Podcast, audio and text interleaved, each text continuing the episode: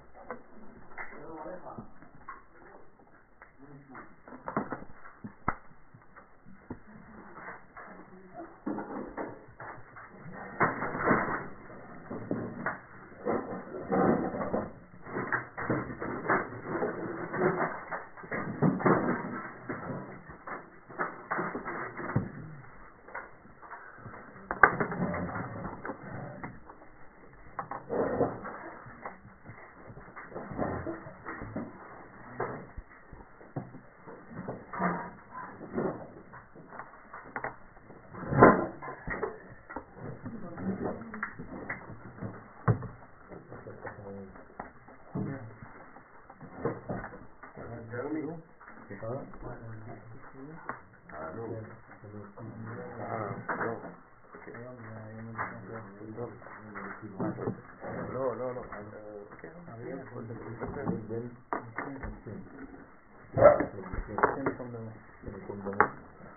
נשמתו תורה בצורת חיים.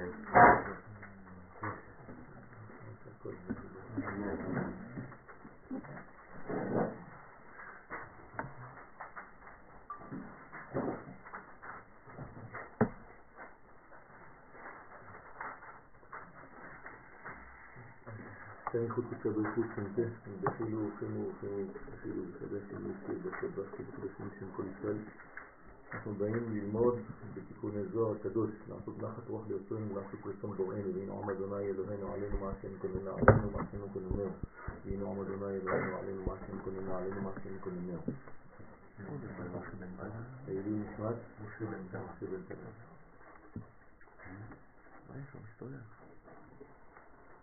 להזכירכם שמאור אין סוף ברוך הוא איך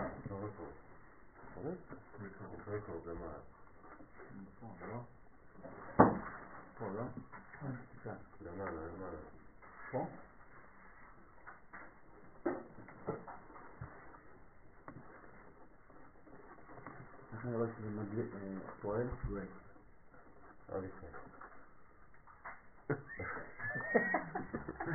עוד תמונה.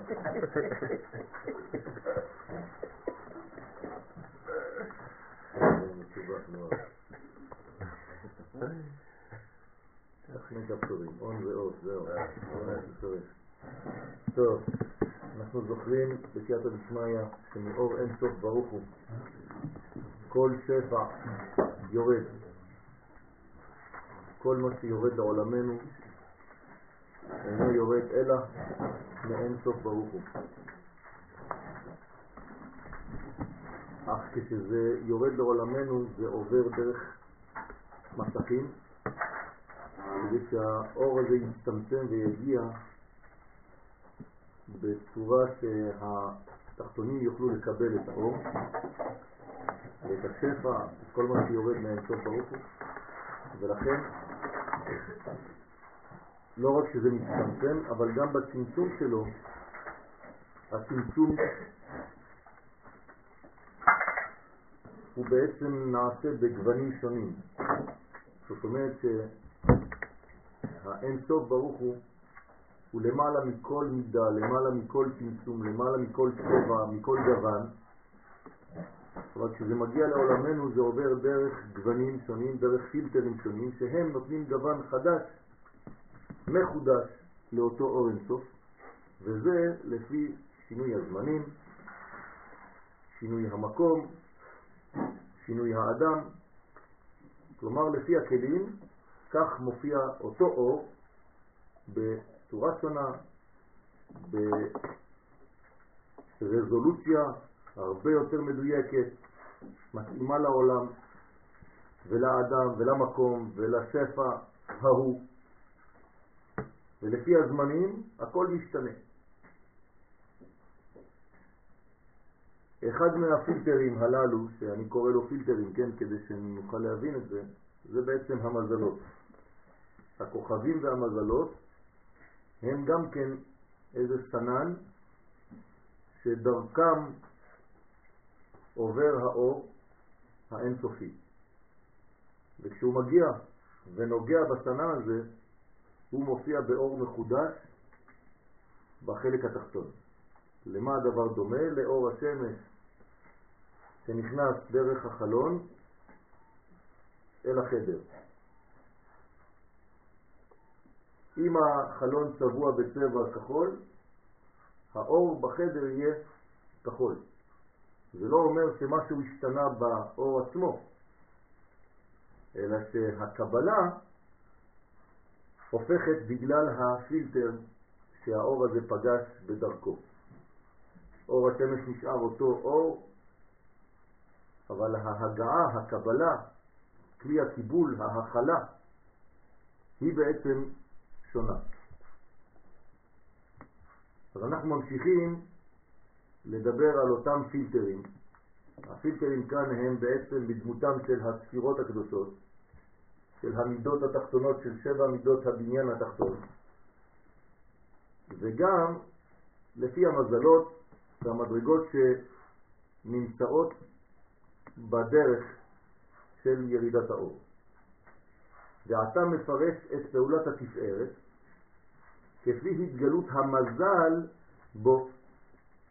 אז יש מזל שיורד, כן, נוזל מלמעלה, מזל מלשון נזילה, והוא נפגש, פוגש בפילטר הנקרא תפארת, ואז יש פעולה שונה.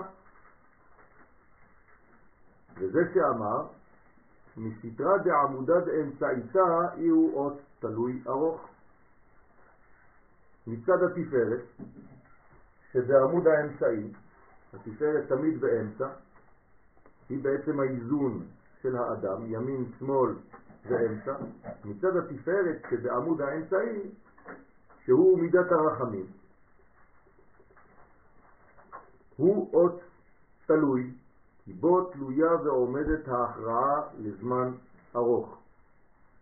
זאת אומרת שזה בעצם המשכיות. כל מה שנמצא באמצע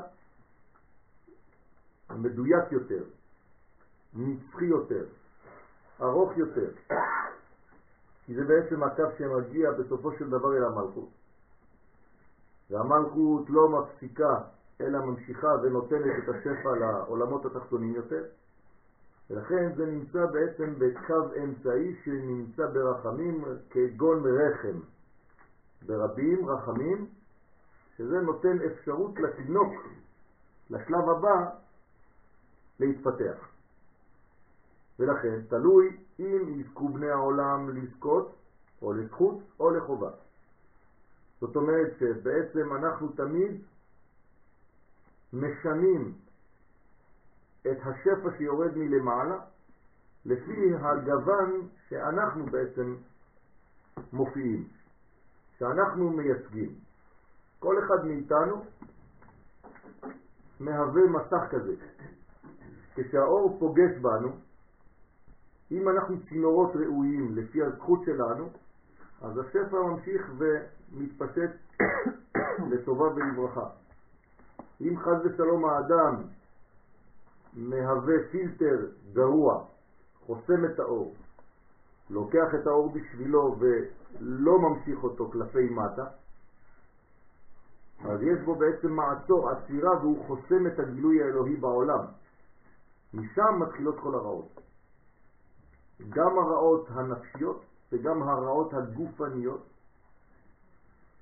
זאת אומרת שהאדם מתחיל בעצם מהלך של חולי, תהליך של חולי, או תהליך של הבראה, לפי היכולת שלו להעביר ולהוליך את האור האינסופי.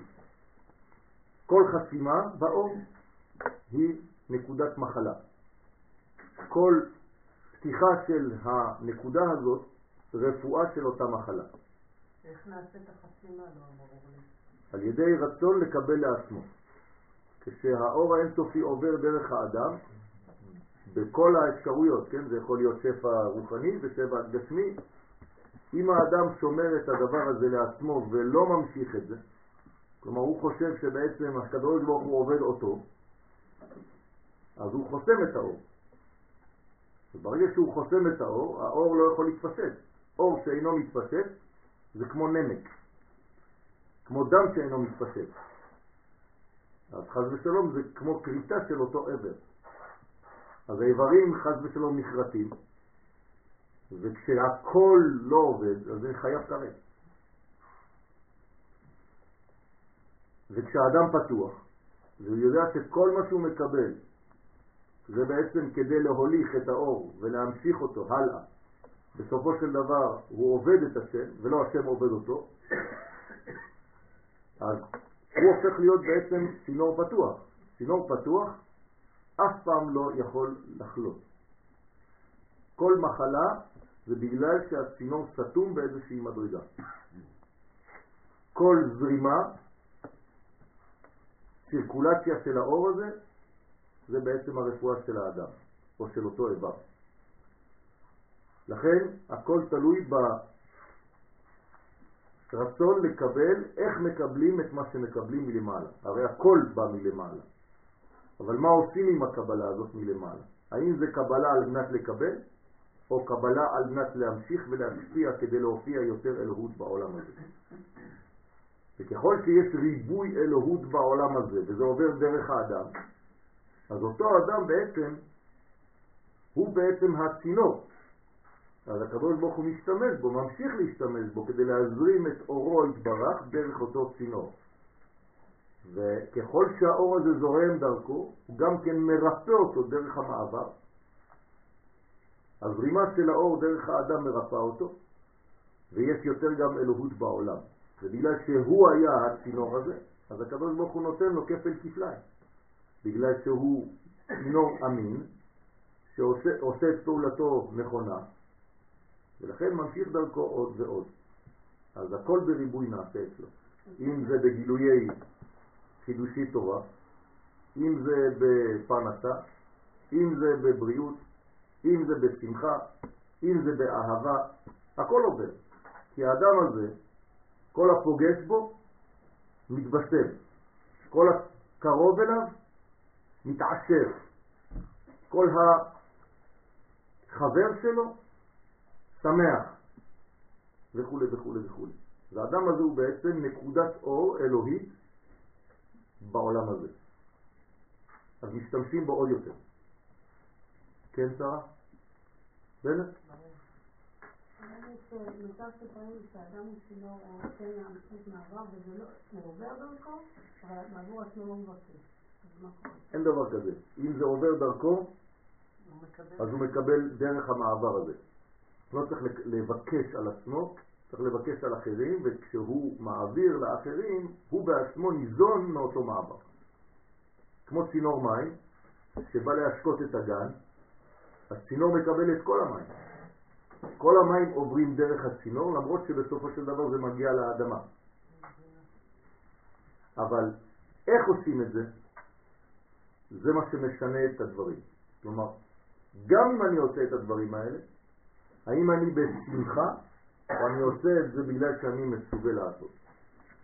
האם אני מסכים להיות צינור ואני נפתח לזה, ולא כל הזמן מחכה מה ייתנו לי, מה יחזירו לי, מה אני מרוויח מזה בסופו של דבר?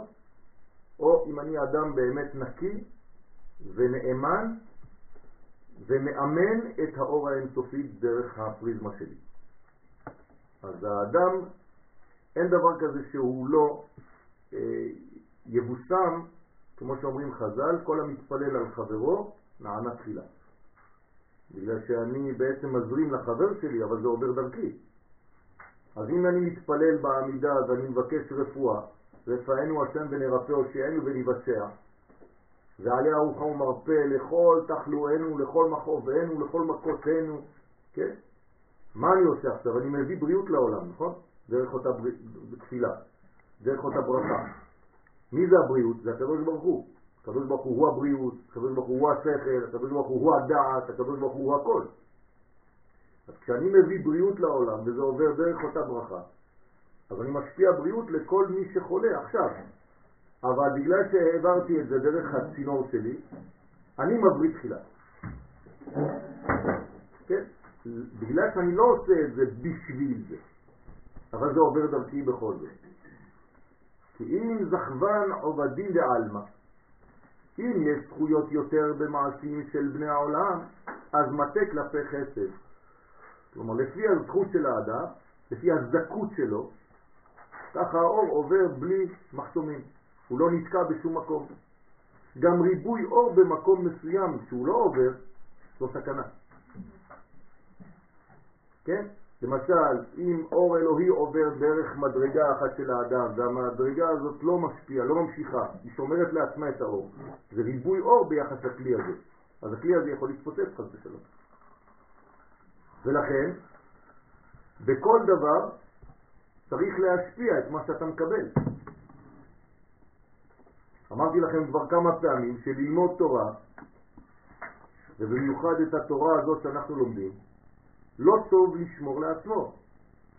כי אם אתה שומר לעצמך, אתה מתפוצץ מבפנים עם ריבוי של אור, כי זה אורות גדולים.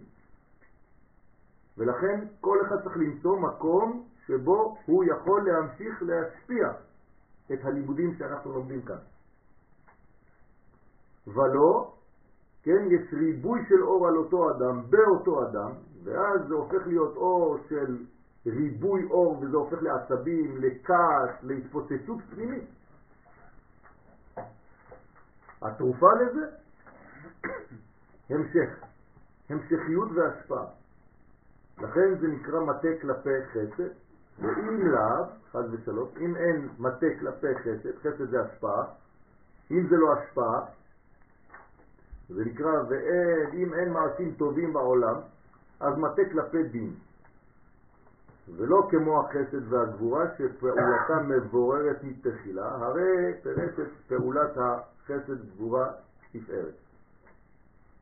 לכן אמר, והכי אינון תלת אחרנין כגבננדה. וכך הם שלוש הספירות האחרות שהם נצח הוד יסוד. כלומר, למדנו את ההשפעה שעוברת דרך חסד גבורה תפארת, אותו דבר במשולש תחתון. הרי אנחנו רואים כאן שיש בעצם משולשים.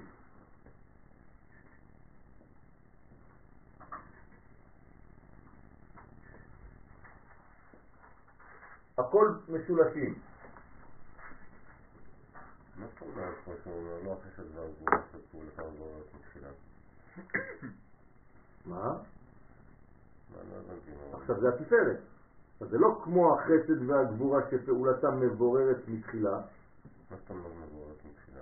זאת אומרת שמה שמגיע כבר לחסד ומה שמגיע לגבורה זה בעצם איזה מין עובר דרך מינון מאוד מאוד מאוד אה, ספציפי רק לזה ורק לזה. בתפארת יש הכל, זה כללות.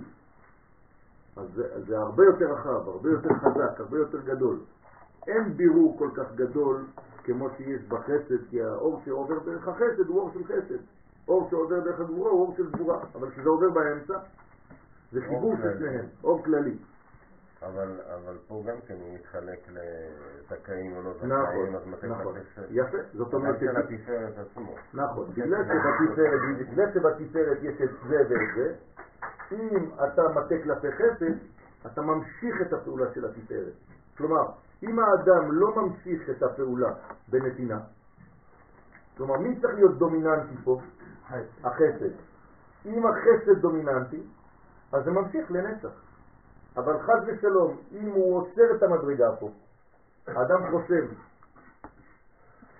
אז הוא לוקח בעצם הכל ללב, הכל נמצא לו בלב, בקומה של הלב, והלב שלו חד ושלום יש לו בעיות. זאת אומרת שהוא עצר את הכל בקומה הזאת, במקום להגיע למלכות, שזה סוף המדרגות, אצלו סוף המדרגה זה התפארת. והתפארת זה עדיין זכר, זאת אומרת שבעצם זה כמו זכר שאין לו נקבה. זכר שאין לו נקבה, כל מה שהוא עושה זה שפיכת זרע לבטלה, אין הפריה. ולכן חז ושלום, הוא לא רק שאין הפריה, הוא יכול למות מזה. בגלל שיש לו מעצר בלב. לכן זו סכנה גדולה. לקבל אורות ולא להעביר אותם, זו סכנה. אז זה נפח לדין? נכון, אז מה זה הדין? דין זה בעצם גבול. אז הדין שולט, זאת אומרת הגבול שולט, אז זה בעצם סגירת המדרגה. אז בעצם מה קרה? אין לנו כבר עשר ספירות, יש לנו רק מין כתר עד תפארת. אבל זה עדיין בקומת הזכר. ריבוי, ריבוי, ריבוי, ריבוי, ריבוי בזכר, זה יכול לבוא לידי פיצוץ אחד גדול. בסוד, ולא יכול יוסף להתאפק על כל העומדים עליו. יוסף הוא פה, אותו דבר, כל זה עומד עליו. כן? הוא כבר לא יכול יותר. אז מה הוא אומר? אני חייב להמשיך למלכות. שם בסיפור זה יהודה, לא חשוב, זה אחד. אבל אדם שלא עושה את זה, מרוב ריבוי האור הזה, זה חייב לצאת מכל, מכל החורים. יוסף מתחיל לבכות, זה אותו דבר, זה כמו טיפות זרע שיוצאות מהעיניים. יפוזו זרועי ידיו, מהאצבעות. כל מי שבעצם חוסם את עצמו באיזושהי מדרגה כלשהי, הוא בעצם גורם לחסימת האור האינסופי, שהוא אינסוף ברוך הוא, יש לו רק כוח אחד, כלומר הכוח, זה לא שיש לו רק כוח אחד, הוא אינסוף, אבל הכוח המרכזי, המגמה שלו זה נתינה, זה השפעה לתחתונים. כל מי שמשחק את המשחק הזה של ההשפעה, הוא משחק את המשחק של האינסוף, במרכאות, ולכן הוא בריא. כל מי שחוסם את האור האינסופי מלעבור, אז הוא חז ושלום משלם, בהתפוצצות פנימית. כי האור האינסופי הרבה יותר חזק ממנו. ולמה הדבר דומה? להתחיל לבנות קיר של גבס בנהר, שזורם מיליוני מטר קוב לשנייה. כן, אתה מתחיל לבנות קיר גבס. כן. זה אותו דבר, אתה לא יכול. אז זה הורס את האדם. ולכן צריך להיות בעצם באותה מגמה, להיות פתוח לאותה השפעה. לעבוד בשביל האינטרסים של האינסוף ולהמשיך להשפיע. לא כדאי בכלל לעשות פעולה אחרת. כדאי לעשות את הפעולה הזאת. ואז אתה נעשה, אתה בעצמך כמעיין המתגבר, שמימה ונם פוסקים, אינם פוסקים. ההולך בדרך ושונה משנתו ופוסק, פוסק, מעלה עליו הכתוב כאילו התחייב בנפשו. פוסק, בגלל שהוא פוסק. אבל אם הוא לא פוסק, אם הוא ממשיך, הוא מזרים, אז לא, אין, אין, לא עוצרים, אף פעם אסור לעצור.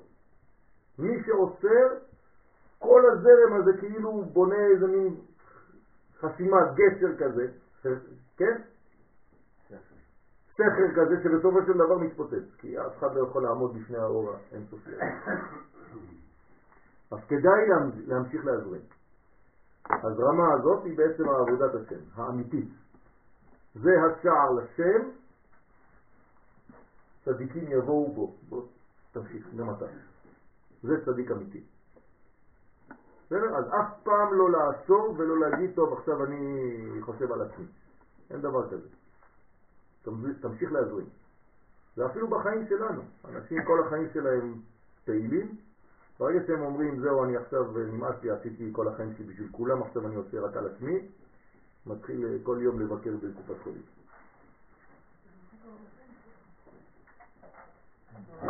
אגב, הפסוקים של תמן ומרעות, כתוב גם שם, זה בדיוק כמו שקורה, כאילו מה קורה לבן אדם שהוא נכון. חסום נכון, נכון, חס ושלום. אז צריך לדעת את הדבר הזה ולהמשיך. אז לכן אנחנו עכשיו בחלק התחתון, כן? הספירות האחרות התחתונות, נהי, נצח, הוד, יסוד, לא אומרים נהי, כן? אלא נהי, נהי זה, זה בכי, נהי בכי תמרורים, אלא נהי, כן? למרות שזה נ, נצח. כמו שלוש ספירות חסד גבורה תפארת. כלומר, מה זה נצח עוד יסוד? זה בדיוק כמו חסד גבורה תפארת בקומה תחתונה יותר. כלומר, שלב אחד קדימה. מבחינתנו מה זה קדימה? לרדת ולהשפיע יותר. בסדר? אז גם שם לא לחסום. מי שחוסם, אפילו גשמית, פיזי. אדם שלא הולך לשירותים, זה ספירת היסוד, נכון? רוצה ללכת לשירותים ושומר, מה קורה לו? חס ושלום יכול להתעקר. כן, נהיה עקר חס ושלום. ואז יש לו בעצם פיצוץ פנימי. אין השפעה, אין מחר, אין ילדים, אין עתיד. וכולי וכולי וכל הספירות זה אותו רעיון, גם מבחינה רוחנית, גם מבחינה פיזית, גם גשמית. בסדר? אז מה זה הספירות התחתונות? הם, הם וענפיהם, זה נקרא הם והענפים, כן? העץ והענפים. ולחכימיה ברמיזה, ולחכמים די ברמז. זאת אומרת, די לחכימת ברמיזה, כן? זה, זה, זה מה שחז"ל אומרים לנו. מה, מה זאת אומרת שדי לחכם ברמז? לא צריך להסביר לו יותר מדי, הוא מבין כבר, כן? החכם כבר יודע שבעצם זה האינטרס שלו שהכל יזרום. שיבינו מחגת את הסדר של הנהי. זאת אומרת שאם אמרו לך כבר פה מה הולך, אתה צריך לשקף את זה שלב אחד קדימה ולעשות אותו דבר בשלב נמוך יותר. להעריך יותר. כן. להזכירכם שחטא המרגלים זה בדיוק זה. כלומר, המרגלים הפסיקו פה. מה זה זה? תפארת? תורה, נכון? מתן תורה, נגמר. לא, לא צריך יותר מזה. כל האומר אין לי אלא תורה, אפילו תורה אין לו. כן, אנשים אה, מפגינים רק טוירה, טוירה, טוירה, כאילו רק זה. זה. זה נכון, אבל תורה בשביל מה? אם התורה לא מגיעה לארציות, אז מה עשית איתה? תורה ועבודה. כן? אז זה בדיוק כל העניין הזה להשפיע למטה את התורה הזאת. אז מי שאומר אין לי אלא תורה, לא רוצה מלכות, אז בעיה. זה פרשת המרגלים. הנה, זה הרגליים.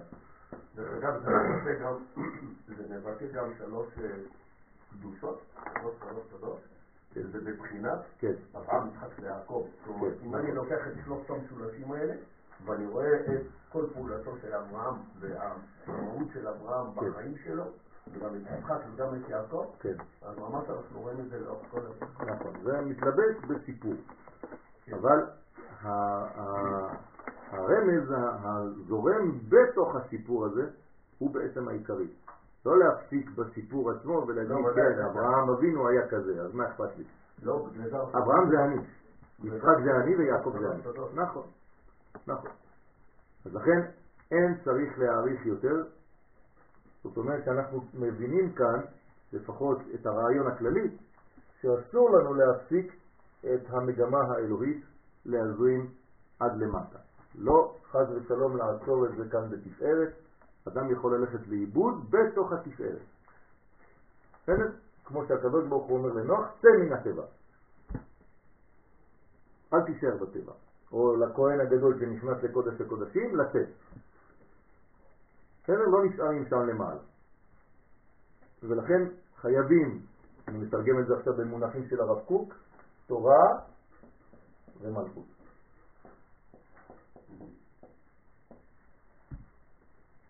בסדר? מלכות היום זה נקרא מדינה.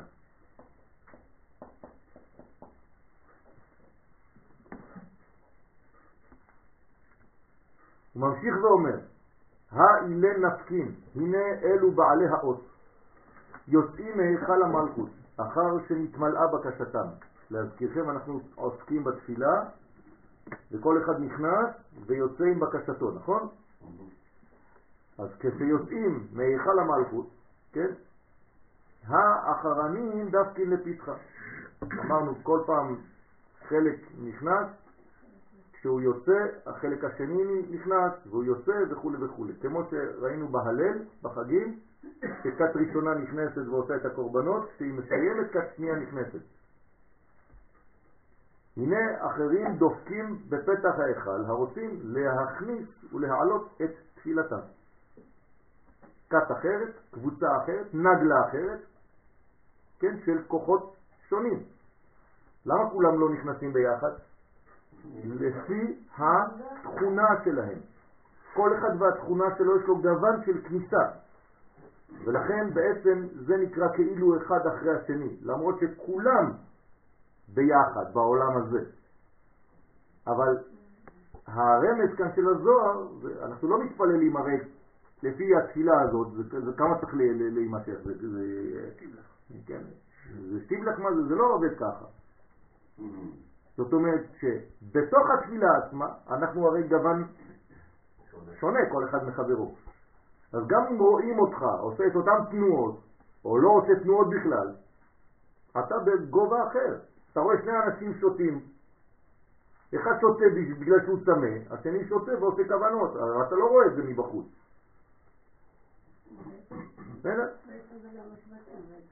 אותו דבר, בדיוק, בדיוק, בדיוק, אותם צוותים, אותו עניין, כל אחד והצינור המתאים לו. ולכן, מסיתרא דקשת אי הוא אוף הכי אות ברים. עכשיו באים הכת האחרונה, שהם מצד הקשת. מי מכונה קשת? ספירת היסוד.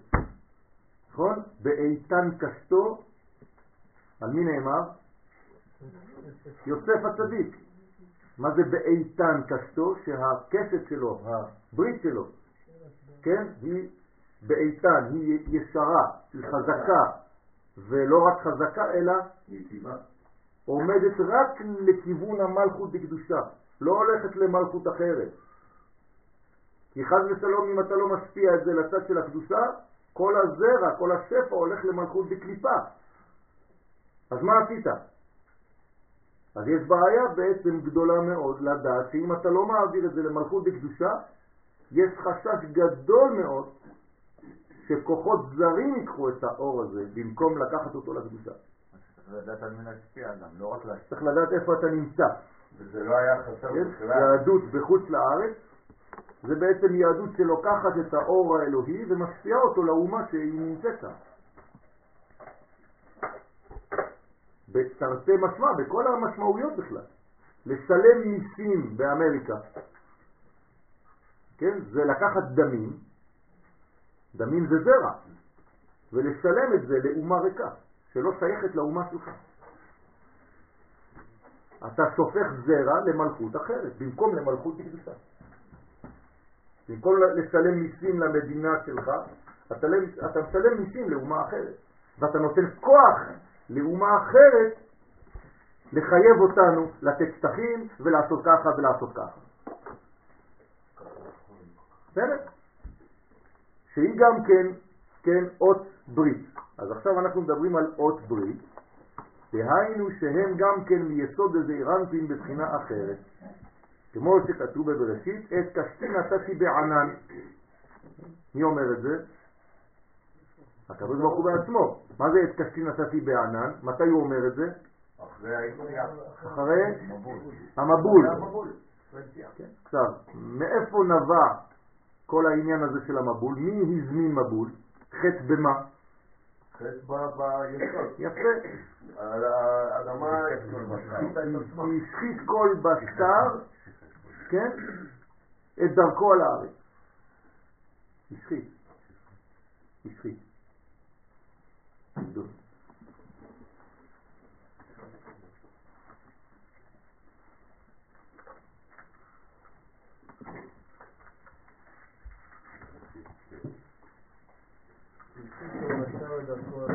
אה? יש גם שיחס באיזה מקום. ראשית ו' בסוף י"ב. אבל יש גם וגם. גדולה. השחית. טוב.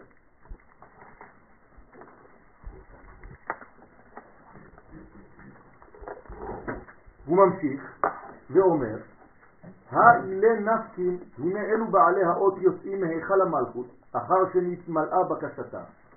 אותו דבר.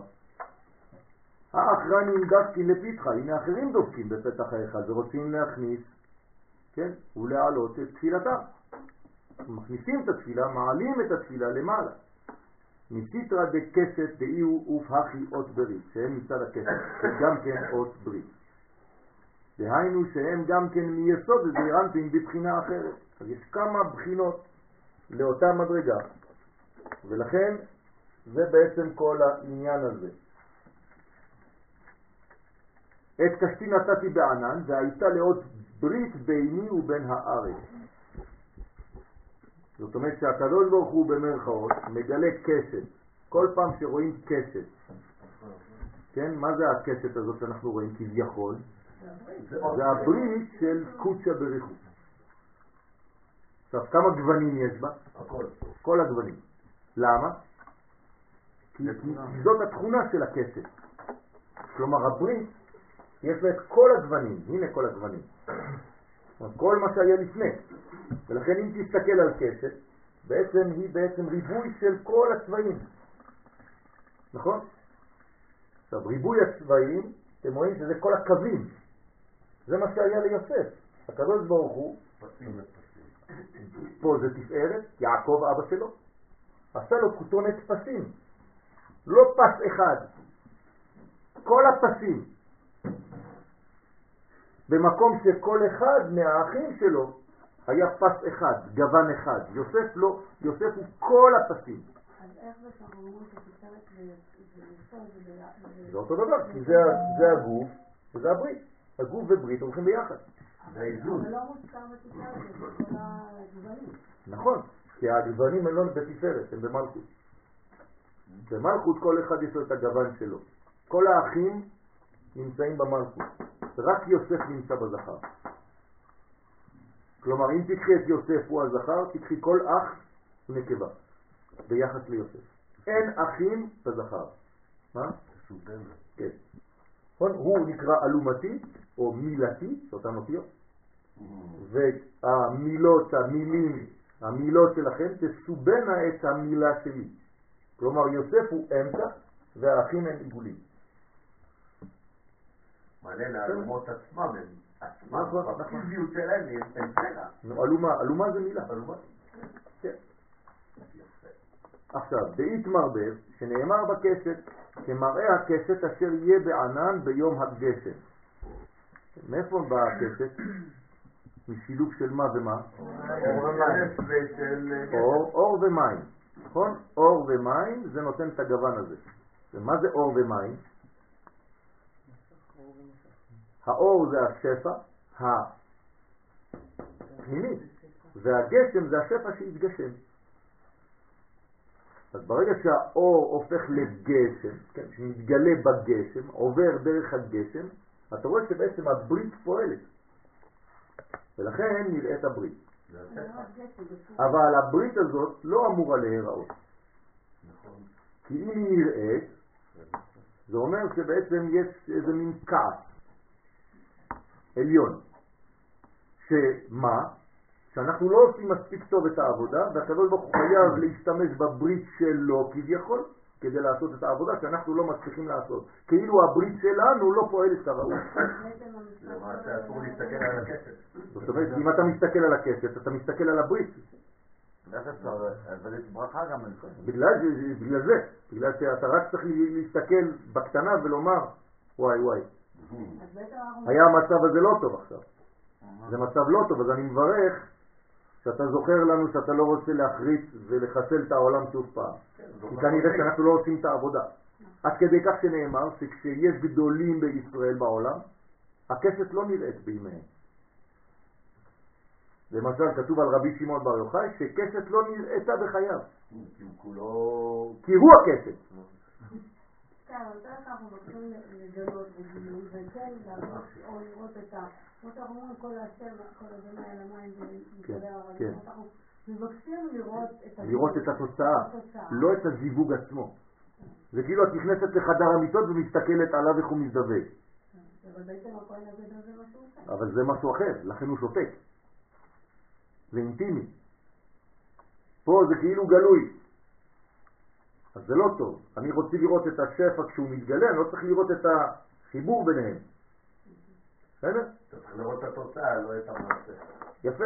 אז זה בדיוק מה שצריך לעשות. זאת אומרת שאנחנו צריכים, אנחנו להפוך להיות אותה כסף. כמו יוסף. בסדר? אז למעשה לעתיד לבוא, כשהעולם יהיה מתוקן כמו שצריך, והוא בדרך לתיקון טוב, אז אה, איך הכסף יתגלה? אז זה לא שלא נראתה קשת. פיזית, גם בזמנו של רבי שמעון בר יוחאי, ברגע שהיה מים ואור, היו רואים. זה ביטוי שהוא בעצם היה ממלא מקום של אותה כסף. זה העניין. בסדר? תודה. נכון, הכסת הפוכה. מה זה הפוכה? הפוכה. זאת אומרת, ברוך. השם שהיא הפוכה. כמו כיפת ברזל. כן. כן? כמו שציירתי אותה פה. אם היא חס ושלום הייתה ככה, זה אומר שהקדוש ברוך הוא יורה עלינו חיצים. בינתיים זה הפוך. בינתיים זה הפוך, כלומר הוא לא רוצה לזרוק עלינו חיצים, לכן הוא עושה לנו כסת הפוכה כאילו החיצים ממטה למעלה. לעולם השם דברך ניצב בשמיים, שהגזירות לא תרדנה לעולם הזה. אז, אז, אז כסת כזאת זה, זה מסוכן חס ושלום. אין כסת כזאת, ברוך השם. גם מבחינה, כן, למה הכסת מופיעה דווקא בצורה כזאת ולא בצורה כזאת? מה זה משנה? כן, צריך להבין, גם מבחינה אה, פיזית, כן, ממשית, למה הגוון הוא כזה ולא כזה. אז זה עוד סיפור אחר, כן? והוא מראה דמות כבוד השם. וכן מראה הנוגה, כן? נוגה זה אור שבעצם אה, יש בו נטייה לכאן ולכאן, כן, להזכירכם יש שלוש קליפות צמאות ויש קליפת נוגה שהיא חציה טוב, חציה אה, לא טוב. ולפי המעשים שלנו אנחנו מביאים את החלק הלא טוב לטוב. ואם חז ושלום אנחנו לא עושים כראוי, אז גם החלק החצי הטוב הופך להיות לא טוב. בסדר? אז נוגה זה בעצם קליפה של כל החיים שלנו. למשל, אתה החלטת לבוא ללמוד הלילה, לקחת את החלק הלא טוב של הקליפת נוגה והבאת אותה לטוב. אז עכשיו זה כבר לא קליפת נוגה, זה כבר נוגה לא סביב, זה כבר אור. בסדר? זה בעצם ההחלטות שלנו בחיים. כל החיים שלנו זה רק בירור. כלומר, כל החיים שלנו זה בירורים, נכון? אני עושה, אני לא עושה, אני אוכל, אני לא אוכל, אני קונה את זה, אני לא קונה את זה, אני רואה את זה, אני לא רואה את זה, אני מתקשר אליו, אני לא מתקשר אליו, אני... כל החיים שלנו זה זה. כלומר, אנחנו כולנו, כל החיים שלנו בקליפת נוגה. כל המציאות שלנו זה קליפת נוגה. כן? אתה לוקח אה, בעל חי, אתה שוחט אותו, אתה מוציא ממנו את הדם, אתה מולח אותו, אתה זה, זה קליפת נוגה, הפכת את החצי הרע לטוב. אם אכלת את הבשר כמו שהוא, בלי שום דבר, לקחת את הטוב ונכנסת לרע. אבל אתה אומר קליפת נוגה, כאילו נכון. קליפת זה מעטפת של משהו. נכון. נכון. ממי לקליפה הזאת, קליפת נוגה? מה? אתה אומר קליפת נוגה. כן. כאילו, המושג הזה קליפת נוגה זה משהו שהוא חיצוני למשהו שהוא פנימי. נכון. אז יש משהו שהוא פנימי כן, לקליפה הזאת? כן, הטוב הזה. הטוב הוא פנימי, תמיד, אה, והרע הוא כל. המשחק הוא רק על הקליפה.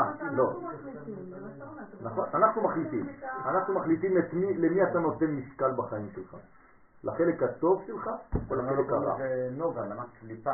בגלל שיש לאור הזה קליפה מסביב. או שאתה מתעסק בקליפה של האור או באור עצמו. הבנת? להתעסק באור עצמו זה להתעסק בתוכן, להתעסק בקליפה זה להתעסק בחיצוניות של הדבר. זה כמו בתורה. או שאתה לומד רק את החיצוניות, כלומר אתה ראש קטן, תגיד לי מה מותר, מה אסור. צריך להתעסק בשניהם אבל. יפה, אבל אתה צריך לדעת, כן, את המנגנון הפנימי שזורם. אם אתה שוכח שאור אינסוף זורם בכל זה, אז מה אתה עושה פה? הפכת להיות איזה רובוט של, של מעשים. אז אסור לשכוח את המגמה הכללית. זה תורת הכלל. שלא תיפול באסור ומותר, כשר, פסול, זה, זה מה שמעניין אותך. עכשיו פסח מגיע, אתה שכחת את האור האינסוף שזורם דרך החג, ומה שמעניין אותך זה לנקות את הבית. בלי לדעת מה קורה פה. אז לנקות את הבית זה בסדר גמור, אבל בשביל מה? בשביל מי? כן? תביא חברת ניקיון וזהו. יש פה מגמה אלוהית, שהניקיון של הבית שלך הוא בעצם הניקיון שלך, דרך הבית. אז, אז, אז לא לשכוח שאתה צריך לנקות את עצמך בזמן הזה. עכשיו אנחנו עוד כמה שבועות לקראת פסח כבר. נכון? לא נשאר הרבה. שלושה שבועות. שלושה שבועות זה פסח. כן? וחצי. אני עכשיו צריך לנקות את עצמי. אתה- השבת הזאת, שבאה עכשיו, איך קוראים לה גם? שבת פרה. שבת פרה. תראו כבר, היינו בשבת זכור שבוע שעבר, זהו כבר, שבת פרה. מה זה שבת פרה? זה הכנה לפסח, הפריה, פרה. כן? או שחז ושלום אתה נופל לחטא המוות, כלומר לא הבנת מה זה חיים אז אתה נופל למוות, או שפרה, פרה אדומה, היא מטהרת מטומאת מת. אז אתה בעצם הופך את המגמה של המוות לחיים. נכון. אין יותר אה, אופטימי משבת פרה. שבעצם גם המוות לא מנצח. הוא נבלע על ידי הנצח. בילה המוות לנצח. הנצח בולע את המוות. כלומר, אם תשאל מישהו ברחוב מי השחקן המנצח תמיד, יגידו לך המוות. נכון? בסופו של דבר כולם מתים. אז הוא מנצח את הכל. באה התורה ואומרת לך, לא אדוני, אתה לא הבנת כלום. המתים, תלוי מי זה. צדיקים לא נקראים מתים. זאת אומרת שמה? שהם בעצם לוקחים את הנצח והופכים אותו למנצח גדול. על ידי מה? על ידי זה שהם יודעים להפוך את המוות לחיים, לפני שנכנסים לפסח. כמו שלפני שנכנסים לפורים אתה צריך לדעת ללמוד על עמלק, לפני שאתה נכנס לפסח אתה צריך ללמוד על החיים ומה זה החיים ובשביל מה אתה חי. ולכן יש לך פרשה מיוחדת שבלעדיה, אם אתה מדלג על פרשת פרה, אתה לא יכול להיכנס לפסח. אי אפשר. אין, לא מדלגים. לא. ואחרי זה יש גם פרשת החודש. אותו דבר. ברגע שאתה בעצם שולט על המוות, מה קורה לך? אתה מתחדש. אז אתה נכנס לפסח בהתחדשות. זה החידוש האמיתי, זה לא בגלל שצבעת את הבית. אז אנשים שלא ידעו להרגיש את זה, לחוש את זה, מה אמרו להם? תצבע את הבית. תנקה את הבית. אז אדם שמנקה את הבית שלו ומשנה את הדברים והכל, הוא מרגיש חדש. אז אומרים לו, אה, אתה, אתה מבין, אתה, אתה רואה את החידוש הזה? זה בדיוק מה שאתה צריך להרגיש בפנימיות. הבעיה שזה בתוך הדורות, בשלב הדורות, זה הפך להיות רק חיצוני, ושכחת את המגמה הפנימית. צריך לעשות את זה.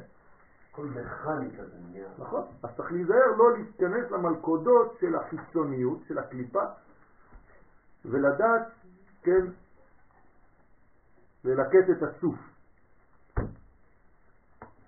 הוא מראה דמות כבוד השם, ואראה ואפול על פניי, ואשמע קול מדבר. בדרך כלל לא שומעים קול מדבר. הקול הוא לא מדבר. הקול הוא פנימי. אבל פה הקול מדבר. זאת אומרת שהקול מדבר. כל זה פנימי, זה תפארת, מדבר זה מלכות. בסדר? כל דברים אנוכי שומע.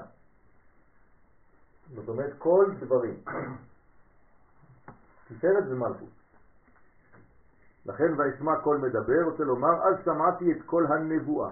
שכל מדבר זה נבואי. אחריי כל וגדול. כן. זה שואל, ועמי הוא נפיל על אנפוי, זה דבר טוב, אז למה הוא נופל על פניו?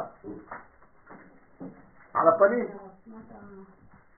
למה נפל יחזקאל הנביא על פניו כשראה את מראה הכסף? הוא קצת חוזר על מה שכבר קצת פיתחנו קודם. לכאורה זה דבר טוב, הכסף זה זיווג בין תפארת למלכות. לא, מה שאמרת זה אמור לצער אותי, כי זה סימן... לא, זה מה שאני אמרתי, אבל כן. לא אכפת לנו ממה שאמרתי אני. בוא נראה מה הזוהר אומר. כן, יחזקאל רואה, מראה שהקדוש ברוך הוא מראה לו את הכסף, ואז יחזקאל נופל על הפנים. כאילו הוא אומר יחזקאל, אני מקבל נבואה, אבל וואי וואי וואי. איזה? על הפנים. כן, על הפנים. ומשיב בגין דאסיר להסתכל בכסף, לפי שאסור להסתכל בכסף. אנשים עוצרים עם המכונית שלהם, מתחילים לצלם וזה שכן. לא מסתכלים על הכסף, רואים אותה, אבל לא מסתכלים בה. כלומר, אתה רואה אותה כמו שאתה רואה את הירח בברכת הלבנה. אסור להסתכל על הירח ולעשות ברכת הלבנה, כאילו אתה עובד כוכבים. אז אתה יוצא, איפה הירח? ראיתי, זהו, בסדר. אני עכשיו מתפלל לא לכיוון הירח, חס ושלום. אבל המראה הזה של הצבעים, של כל ה... נכון, אז צריך להיזהר, צריך לדעת את התוכן הפנימי. אותו דבר, הדברים בחוץ הם נראים יפים. גם קרי מתלבש יפה, לא. כן?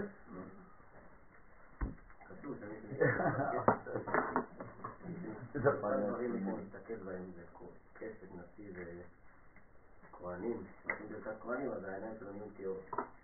בגלל זה הוא מפנה על הפנים, שמחפשים את ה... כן. החור. יש מדרגות בעולמנו שאנחנו עדיין לא מסוגלים לראות אותן בגילוי. למשל, ייחוד השם. אנחנו לא מבינים מה זה ייחוד, אחדות השם.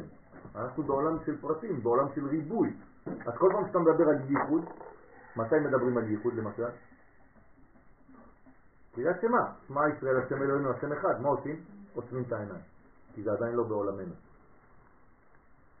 למה אתה עוצם את העיניים בקריאת שמה? כי אתה לא מסוגל עדיין לראות את זה בפועל. אז מה אתה אומר? זה עדיין בעולם גלום, סתום. אז אני עכשיו עדיין עוצם את העיניים. אני לא משוגע וחושב שכל העולם הזה כבר טוב. אנחנו בדרך אל. ותשתוק גם, תגיד ברוך שם כבוד מלכותו בלחש. כי המלכות עדיין לא גלויה כמו שצריך. אה. ב- נכון, נכון. אבל בתפילת העמידה יש לנו חזרה. איך אתה רואה אותה בעיניים? בסדר? או או מהסידור. בעיניים עצומות מהסידור. אם אתה יודע בעל פה, אז אתה רואה את הסידור בעיניים. אפשרויות. אה, אז זה לא שאתה מגיע לעולמות אחרים. זה אותו דבר. לגמרי. בגלל שאתה לא מסוגל, אה, אתה יודע שזה אי אפשר, אז אתה עדיין ביראה, אז אתה עדיין אומר, זה לא הזמן. אז בשביל זה עדיין מכסים את העיניים. טוב, זה, סיימנו מאמר פה. לחיים, לחיים. אצלי זה מקשה פה, אני לא מבין. תוצאות אני מחכה... תפעלי, מה התוצאות? כן? אה, כשנכנס אדר מרבים בשמחה, אדר לא נגמר. כן, מה נעשה אחרי שהאדם ייגמר? גם, לא לא, כתוב. לא שזה- לא סוף, טוב. נכון? עד אז, סביב הסבלבים, מה נעשה? מה, עד- מתי ממ- ממשיכים להגביר את השמחה? עד אז.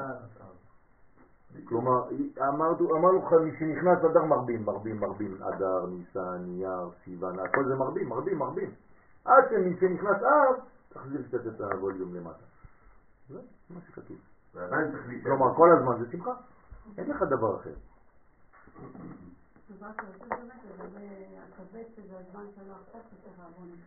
טוב, אתה. אז אם מישהו רוצה לנקות את הכבד, בכבוד, ללכת לחנה, היא עושה לכם ניקוי כבד, נפשי קשה. גם אצלו אה, ניקוי אה, ב- קרבורטור.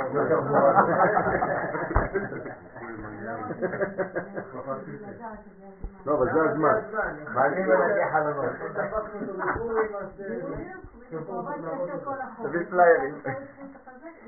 אז מה עושים עם זה? איך עושים את זה? צריך לבוא לראות אותה. טוב. לא התכוונתי. לא, אבל למה לא? אם זה צריך, צריך, מה אני אגיד לך? הבנתי. הזמן. אבל איך מנקים אותו? תה, תה ירוק. טוב. אוקיי. אז בעזרת השם אנחנו גם כן מכוונים לתיקון הכבד. בעזרת השם. ואז אפשר לקבל את השמחה מה אוקיי. יפה. כי הכבד הוא שורש העצבות והעצבים. טוב. להבין בעזרת השם את עניין הקליפות המובאות לקמן שראה יחזקאל הנביא. כלומר, יחזקאל הנביא ראה קליפות. זה עובד הדבר הזה? כן, כן, בטח, יש הבלים ו- כמה סופרים? ו- ואוריאל. יש 430 שאלות כבר. מה, כן. אתה תשאל את השאלות אם יש שאלות, ואני לא לא, יודע. אבלין אומר, Ok. nouvelle lumière de Pessah. מי זה? אבלין. אבלין. טוב. אה, היא שם? כן, בטח. שלום אבלין. אה, אין, אה, אתה רוצה... בגלל לא בא? בגלל שיש סקייפ? בגלל שיש סקייפ, כן. שלום. כן, שלום אבלין. שלום לו. טוב. אוקיי. אז אנחנו עכשיו, להבין בעזרת השם את עניין הקליפות המובאות לקמן שראה יחזקאל הנביא. נקדים מה שמובא בעץ חיים, שער מ"ט, פרק ב'. כי יש שלוש קליפות, הנה זה מה שהקדמנו ואמרנו כבר בסייעתא דשמיא, יש שלוש קליפות שהן קליפות טמאות לחלוטין, שבעולמנו עדיין לא זכינו לתקן אותן, אנחנו לא יכולים לתקן אותן. זאת אומרת, למשל זה מופיע במאכלות אסורים. יש מאכלות שאין לי מה לעשות איתן. אני לא יכול לקחת ארנבת ולעשות איזה משהו והיא תהיה כשרה. נכון? אז יש חיסרון בעולמנו, כי הרי כל העולם הזה נברא לתיקון. אז מה אני עושה עם קליפות שאי אפשר לתקן? זה מין אה, כישלון. יש פה חלקים במציאות שאני לא יכול לתקן. בעיה. פרה, אני יכול לתקן אותה, אני הופך אותה לבשר כשר, אני לוקח את האור שלה, עושה ממנו דברים וכו' וכו'. תפילין, לא יודע מה. אבל דברים שאי אפשר לתקן אותם, מה אני עושה איתם? אז זה כאילו משהו נכשל בתיקון. אז האמת שכל מה שהקדוש ברוך הוא אסר, הוא התיר. כן, דרך אגב, זה קשור מאוד לפרשת שמיני. שבפרשת שמיני, כל כולה, כן, כמעט מאכלות אסורים ומותרים. אז למשל, הבשר של החזיר, אסור לאכול אותו, אבל יש זמנים שכן מותר לאכול אותו. למשל, אם הבשר של החזיר יבש, עד כדי כך שהוא כבר לא ראוי לאכילת אדם, אתה יכול לאכול אותו. ואם בכלל אתה חולה, חס ושלום, והרופא אומר לך שאתה חייב לאכול בשר כזה, אז אתה חייב לאכול בשר כזה. זה חלק מהתיקון שלו במצבים קריטיים. או שיש דג שהמוח שלו יש לו את אותו טעם, דג שיבוטה, ואתה לא יכול, וכו' וכו'. שעטנז, אין לי מה לעשות עם שעטנז. הנה הזמנתי איזה סוודר אה, עם דוב, כן? הגיע לי הסוודר, אני מסתכל על התווית, פשטן וצמר. וואי וואי. מה אני עושה עם זה? זה נגמר, אי אפשר, אני לא יכול ללבוש. תצליח לחתול. כן. לא תלבש צמר ופשטים, שעטנז, שטן עז, חס ושלום. אז מה עושים? אז בתוך בית המקדש מותר. אם הייתי עכשיו כהן גדול, הייתי שם ציציות, נכנס שם לבית המקדש עם הסוודר הזה. כי שם זה מצווה. אתם רואים, כל מה שאסור מותר. אסור לי להתחתן עם אישה נשויה. כן? אישה נשויה אסורה לי, נכון? אה, סליחה, אישה נשואה אסורה לי. אבל אם התגרשה, הבעל שלה לא מת, הוא עדיין בחיים, אבל הוא לשעבר, מותר לי ללכת איתה. אתם רואים? זה, זה אותו עניין. רק הזמן קצת השתנה, משהו קרה באמצע. כל מה שהקדוש ברוך הוא עשה, הוא התיר. ולכן כל מה שאסור כאן, מותר כאן. אז זה בעצם עניין של הקליפות. עכשיו, יש קליפות, שלוש קליפות, איך קוראים להם? זה רמזים. ענן כבד, רוח, רוח שערה ואש מתלקחת. והם כנגד ג' עורלות, דהיינו מילה, פריעה ועטוף אדמה.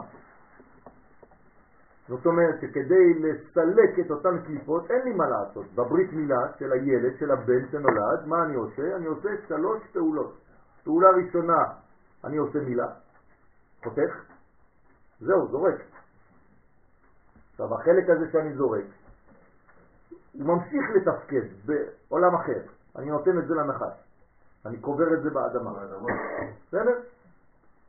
שלב שני של המילה, אני פורע. וזה כנגד הקליפה השנייה. ושלב שלישי במילה, אני מוצץ את הדם. זה נקרא עטופי דמה. זאת אומרת, זה כנגד הקליפה השלישית. ובתוכם הבשר, עטרת הגיד, והוא סוד חשמל. כלומר, כל הקליפות הללו חסמו את מה? את היסוד, את המעבר. שהוא בעצם החשמל. זאת אומרת, עיתים חשות, עיתים ממללות.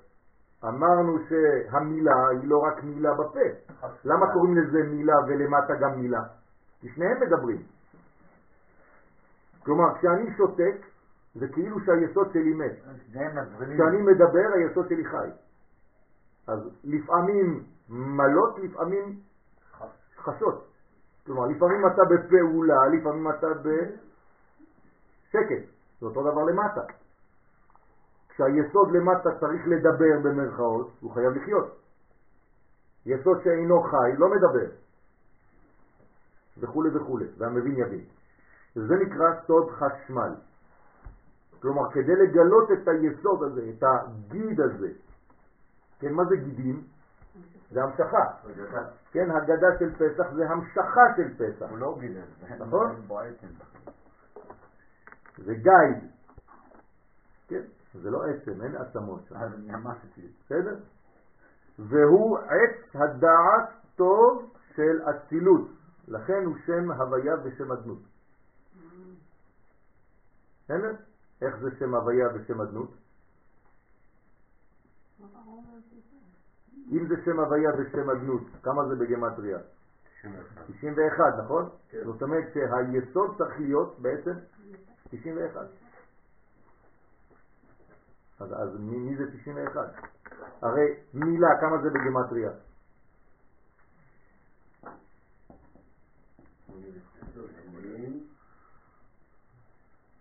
ארבעים, חמישים, ועוד שלושים, שמונים וחמש, כמו פה. נכון? כמה חסר לי כדי להגיע ל-91? שש מדרגות, נכון? מי זה השש שחסר לי פה בפה? זה זעירנפין, זעירנפין נקרא ו', נכון? ומלכות נקראת פה. מלכות פה תורה של בעל פה, אבל אם אין לי את הו' בתוך הפה, כן, אז אין, כלום. אז הפה מה הוא מגלה? הוא לא מגלה כלום, הוא מגלה סתם חיצוניות, כמו תוכי שמדבר. תוכי מאיפה הוא מדבר? מפה או מפה? רק מפה. הוא לא חושב לדבר, כי הדיבור שלו אין לו מטרה בכלל. הוא סתם מצייץ, הוא חוזר על דברים שהוא שמע פה. אבל האדם זה לא הפה שמדבר, זה המוח שמדבר, זה רוח ממללה. בסדר? אז כדי שרוח תמלא צריך להוסיף לפה את האות ו' ואז כשאתה מוסיף לפה את האות ו' אז בעצם הפה שלך הוא לא סתם מוציא דברים משטויות מהפה אלא הוא בעצם לוקח מפנימיות הדברים, מהו', מו' החיבור ומוריד לך אל תוך הפה ולכן זה זעירנטין ומלכות. כן, אז הוא צריך, אתה צריך לעשות מהפה 91 פה זה לא מספיק בסדר? לכן אומרים תורה שבעל פה. מה זה שבעל פה? שבעל את הפה. יש פה בעילה. כשהתורה לא בועלת את הפה, אז אין כלום. כלומר, הדיבור שלנו צריך להיות בעילה. הרי מבואר מזה כי הקשת שהיא סוד הברית הוא בשר עטרת הגיד והוא החשמל. וג' אורלות הן ג' קליפות הטמעות שאחוזות שם. ואחר כך יש קליפת נוגה, שהיא קליפה רביעית. כמו שאמרנו, חציה טוב, חציה רע. וכנגד אלו הדלת קליפות, יש דלת קליפות באגוז. נכון? האגוז, אם תסתכל עליו איך הוא בנוי, גם הוא יש לו ארבע קליפות. אל גינת אגוז ירדתי. כן? מה זה אגוז? א', ג' ראשונות, ו' אמצעיות, וז' השביעית. זאת אומרת, זה האגוז. אל גינת אגוז ירדתי, לראות באיבי הנחל. מה רואים שמה? הפרחה הגפן. כלומר, האם מה שאני נותן, יש לזה פריחה. פיתח הסמדר, הנצו הרימונים.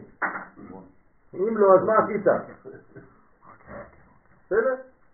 איך הגענו לארבע קליפות? הקליפה הראשונה שהיא הירוקה, נכון? אחרי כן הקליפה הקשה, ובפנים יש עוד שתי קליפות. מחולק לארבע. מחולק לארבע, בדיוק. כמו מוח של בן אדם, בדיוק המוח של האדם. זה המוח של הבן אדם, האגוז. כן. זה אגוזי המלכות, אגוזי מלך, כן. וכן הן נקראות בתורה. כן, תוהו ובוהו וחושך על פני תהום. כלומר, כל הקליפות שאנחנו רואים בתיאור של בראשית, של בריאת העולם, זה בעצם קשור לכאן. בזה נבין את המאמר הבא בעזרת השם. כל זה הייתה הקדמה למאמר כדי להבין את המאמר הבא, בעזרת השם. עכשיו הבן מדבר. אמר רבי אלעזר לרבי שמעון אבא, כן, הבן שואל את אבא שלו. ועמי אסיר להסתכלה בקשת? אבא, למה אסור להסתכל בקשת? כן, שואל את האבא שלו. למה? ומה הטעם שאסור להסתכל בקשת? אמר לרבי שמעון, לרבי אלעזר, ברית. ברית, כן? אומר לו, בני, חביבי, בגין אינון קליפין דמתלבשים בה, ואינון בה, בשביל אותן קליפות שמתלבשות בו בבחינת מקיפים. זאת אומרת, בגלל שיש קליפות ואתה צריך להיזהר, לא להתעסק בחיצוניות, אלא בפנימיות של הדבר הזה. אם לא, אתה תיפול את החוץ, החוצץ, כן, חציצה זה חוץ, אז אתה צריך להתעסק בדברים הפנימיים. כלומר, כל עוד ולא עשית ברור, אל תסתכל בקנקן.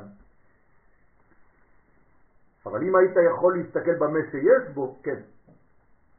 שהם בו בבחינת פנימיים. בסדר?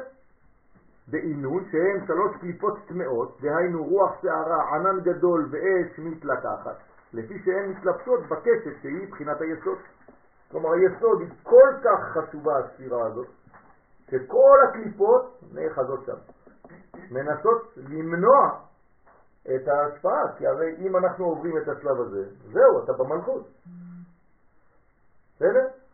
זאת אומרת, איפה הקליפה הקשה ביותר שיכולה לאחוז? כאן, בציון. זה נקודת הציון. זה הציונות. פה יש את הבעיה הכי גדולה, איך לעבור מתורה למלכות.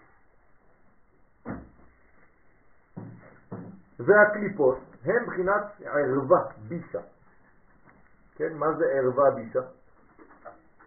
מה זה גילוי ערווה? אתה מגלה את הו' ואת ה'.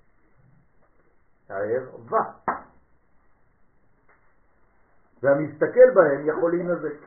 כלומר, מי שמסתכל בעצם בכסף, ניזוק. ולכן אסור להסתכל בכסף. כמו שאדם אסור להסתכל בבריתו שלו, עצמו. הבבא סאלי עליו השלום מעולם לא הסתכל על הברית שלו. ולא ידע בכלל למה זה דומה. כן, הוא מעיד על עצמו. ועל הקליפה הרביעית נאמר, ונוגה לא סביב, כי קליפת נוגה היא כבר מחצה טוב, הנה, הזוהר אומר פה, החצי של הטוב, אז זאת אומרת שיש חצי שהוא קליפתי וחצי שהוא כבר טוב, זה בסדר גמור, זה, זה, זה, יש כבר התקדמות. ודאיו דחזה יחזקאל עליו השלום, וזה שראה יחזקאל הנביא עליו השלום, ואמר, וארא, וארא, והנה רוח שערה באה מן הצפון, דעת קו תוהו. כלומר, מאיפה באה הרוח שערה? מאיפה מתפתחת הרעה? מצפון. מצפון תיפתח הרעה, נכון? זאת הנבואה. מה זה מצפון? מה נמצא בצפון? איזו ספירה? גבורה. הגבורות תמיד מהצפון. אמרתי לכם כבר פעם שמסתכלים על המציאות בכיוון של המזרח. אני מסתכל במזרח. הגב שלי בעצם לים, מערב, נכון? אני מסתכל לכיוון ירושלים, הים מאחורה. תלכו לחוף הים, תל אביב. אם אתם מסתכלים על האדמה, אתם מכיוון ירושלים. אחוריכם זה מערב. היד השמאלית שלי לאן הולכת? לחיפה, נכון? צפון. צפון. שמאלי, כן. בסדר? והיד הימנית שלי לכיוון באר שבע. אז ככה מסתכלים על ארץ ישראל. אז תמיד הצד השמאלי הוא בצפון. בסדר? עכשיו, את הצפון הזה צריך לדעת איך משתמשים בו. בפסח אנחנו אומרים צפון, מה עושים עם הצפון? מה בא אחרי הצפון? ברך. ברך. בצפון. בסדר? אז צריך לדעת מה עושים שם, עם הצפון הזה. זה קו תוהו שכנגדה היא קליפה ירוקה דאגוזה. אז זאת הקליפה הירוקה של האגוז נקראת תוהו. קליפה ירוקה שהיא קליפה חיצונית של האגוז. כן, אז הקליפה הקשה נקראת בעצם תוהו. הנקראת קו ירוק. אתם זוכרים בשיר של רבי שמעון בר יוחאי אנחנו אומרים קו ירוק מחדש חודשים. נכון? זאת אומרת, נכון, בבר יוחאי, אבל כל זה סודות שם. מה זה קו ירוק מחדש חודשים? איפה קו ירוק? יש קו ירוק. יש קו ירוק גם בחיים. כן, נכון, אז מה זה הקו הירוק? גם בעין יש קו ירוק. בין הלובן לבין הצבע של העין יש קו ירוק. נכון. נכון, נכון, נכון. אז הקו הירוק הזה הוא בעצם קו התפארת, שהוא המקיף את כל העולם. יש שני שני ירוקים, מה? כן, הירוק הכהה ויש את הירוק הבהיר. נכון. אז זה- נו, צדיק, תמשיך. פה בתואר הוא מדבר דווקא על הפינה שהירוק הבהיר, כן, היא מקיפה את העולם מן הקצה לקצה. נכון, זה כאילו נכון, כמו הבריח התיכון. נכון. זה לא ירוק, כי זה הירוק הגבוה. כן, כן, נכון. זה הירוק הגבוה. יש ירוק אחר שהוא יותר נמוך, שהוא בתפארת. נכון. אז הקו הירוק שהוא המקיף את כל העולם, קליפה השנייה, כן, היא ענן גדול. אז איך קוראים לה? ובואו, נכון? אמרנו תוהו זה הקליפה הירוקה, אז בואו נראה. קליפה שנייה היא ענן גדול, דהיינו קליפת תניאנה, חיברה באגוזה. היא כנגד קליפה שנייה שהיא קליפה קשה של האגוז שהיא לבנה. ודע בבואו, בואו, זו קליפת בואו. קליפה שלישית היא באש מתלקחת, דהיינו קליפת שליטאה דאגוזה, היא כנגד קליפה השלישית של האגוז, שהיא אוויר חשוך בתוך הקליפה הקשה של האגוז. ודע חושך. כלומר, הזוהר כאן נותן לנו סוד. כן. איזה צבע האגוז כשהוא סגור. חושך, צבע חושך. אין לו צבע, זה שחור. אין צבע. לא, צבע זה תלוי באור. נכון? מה הצבע של אבטיח כשהוא סגור? הוא לא אדום בפנים. אתם חושבים שהאבטיח אדום בפנים? אדום זה לא חומר, זה רק המפגש עם האור שנותן לך את הגוון האדום. אבל אם תיכנס לאבטיח כשהוא סגור, אין צבע בכלל. זה מה שאנחנו לא מבינים, אנחנו חושבים שהצבע זה חומר. בסדר? אין דבר כזה. כל מה שאתם רואים פה, כל הגוונים פה, אין לזה צבע בכלל, זה פשוט ביחס לאור שזה מחזיר לך את זה. אה? זה משהו אחר, זה לא, לא קשור לזה. אבל באגוז כשהוא סגור זה החושך. זה ימן. אתה יכול להגיד אותו דבר על אדם. מה? אתה יכול להגיד אותו דבר על אדם. בוודאי. לא על אופנים לבן. כן, אבל אנחנו לא מדברים על זה עכשיו. לא, לא, אני יודע. כן. הכוונה ש... יש אור שצריך לגלות. מתי אתה מגלה את האור? כשאתה פותח. וזה חושך שעליו נאמר, וחושך על פני תהום. קליפה רביעית, ונוגה לא סביב. ואומר, דע קליפה רביעה באגוזה. זו היא כנגד הקליפה הרביעית שהיא קליפת הדקה, קליפת דקה הדבוקה בפרי עצמו של האגוז. והיא התאחדה במוחה, היא מאוחדת ודבוקה במוח שבפנים. הוא גם נותן לנו עכשיו רמז למוח של האדם. כלומר זה קליפת האגוז הפנימית שהיא בעצם עוטפת את האגוז עצמו כמו שיש קרום במוח של האדם. אז הקרום הזה, כן, קרום המוח, צריך להיזהר מאוד, שלא חס ושלום ייכנס לדלקת, השם ולכן צריך להישמר מאותו קרום הזה. ואחר כך כתוב, ומתוכה כעין החשמל. ואמר דא מוחא דאגוזה, זה מוח האגוז שהוא כנגד היסוד. מוח האגוז עצמו זה כבר מוח החשמל, שלפעמים הוא מדבר, לפעמים הוא שותק כמו היסוד. כלומר, כל פעם שאתם שומעים את המילה חשמל, זה רמז ליסוד. בסדר? חשמל זה יסוד. לקליפות אין אה, תפקיד גם לשמור בסופו של דבר? לא בסופו, בהתחלה. בהתחלה של הדבר. בסופו של דבר כבר לא צריך. אבל בתחילת הדבר כן. כלומר, בתחילת הדבר הקליפה שומרת. בסופו של דבר צריך לקדף אותה. זה דע, הוויה אדמית. זהו השילוב של הוויה ואדמית, כי ביסוד מתייחדים אלו שני שמות. כלומר, מה זה היסוד באמת? מה יש ביסוד כבר? את המלכות. כלומר, הוויה והדין נמצאים כבר פה, שהרי המלכות היא נמצאת בעטרת היסוד, זאת אומרת, הנקבה נמצאת בזכר. היא מסובבת את היסוד שלו, זה העטרה של הברית. וזה שייך לה, שנמצא בו. כלומר, הוא כולל אותו ואותה. נכון? כי מאיש לוקחה זו. על כן יקרא שמה אישה. כי מאיש לוקחה. זאת אומרת, כל האישה נמצאת בגבר, והוא נתן לה בעצם חלק, צד. ואמר רבי שמעון לרבי אלעזר ברי, ברי, כן, הבן שלו, הוא ברי, הוא בני חביבי, דע לך, כי עד דאילן קליפין דאגוז המתעברין ומתבררים, קודם שאלו הקליפות הנרמזות בקליפת האגוז מתעברות ונשברות ומתבטלות מן העולם, מתי כל, הזה, כל הדבר הזה הולך ונשבר? אנחנו לא רוצים את הקליפות האלה, אנחנו רוצים כבר את הפרי, נכון? מתי זה נשבר? בתקיעה, בשברים ובתרועה. כלומר, כשתוקעים בשופר, תקיעה, שברים, תרועה, זה שלוש תקיעות, אין לנו יותר מזה. כן, הם סוד חסד גבורה תפארת, שיש בהם אותיות כסד. נכון? איך אתה רואה את הסימנים בספר? כן, אתה רואה קוף, שינתא. אז הכסף היא בעצם העניין הזה של התקיעה קוף, שברים שין, תרועה תת. כלומר, בתקיעת שופר, מה זה השופר בעצם? רמז למה? לברית.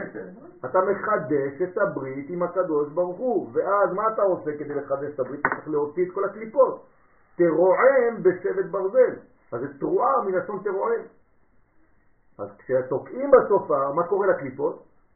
מזדעזעות ונופלות. הכל נופל. לכן אותיות כסף שהיא היסוד, רוצה לומר כשיערעירו ג' גווני חגת בכסף, שהוא היסוד, אז כל הקליפות השתברו והתבטלו. וזה שאמר, בהון שברים שעליהם נאמר, שבר תשבר מצבותיהם. אסור לנו להשאיר בארץ ישראל מצבות של עבודה זרה. דעינון קליפין דאגוזה, הכוח של אלו הקליפות של אגוז נשבר מצד הגבורה. כלומר, צריך גבורה דקדושה, לאומיות, חזקה מאוד, כדי לשבור גבורה של טומאה, של קליפה, של חיצונים.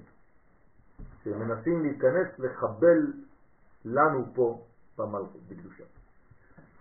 זה מה שקורה בשברים ובתרועה, שהיא בתפארת נאמר, תרועם בשבט ברזל, הנה, שהוא גם כן לשון שבירה.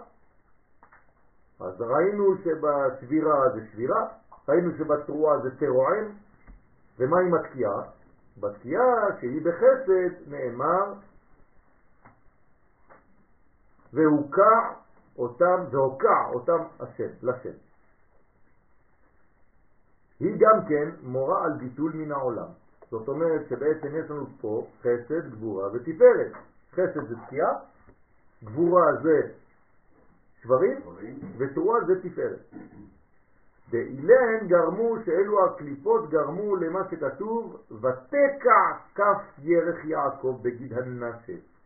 אתם זוכרים שהצער של עשיו רצה לפגוע שם, רצה לפגוע ביסוד של יעקב, כלומר בבן שלו, ביוסף, בקשת.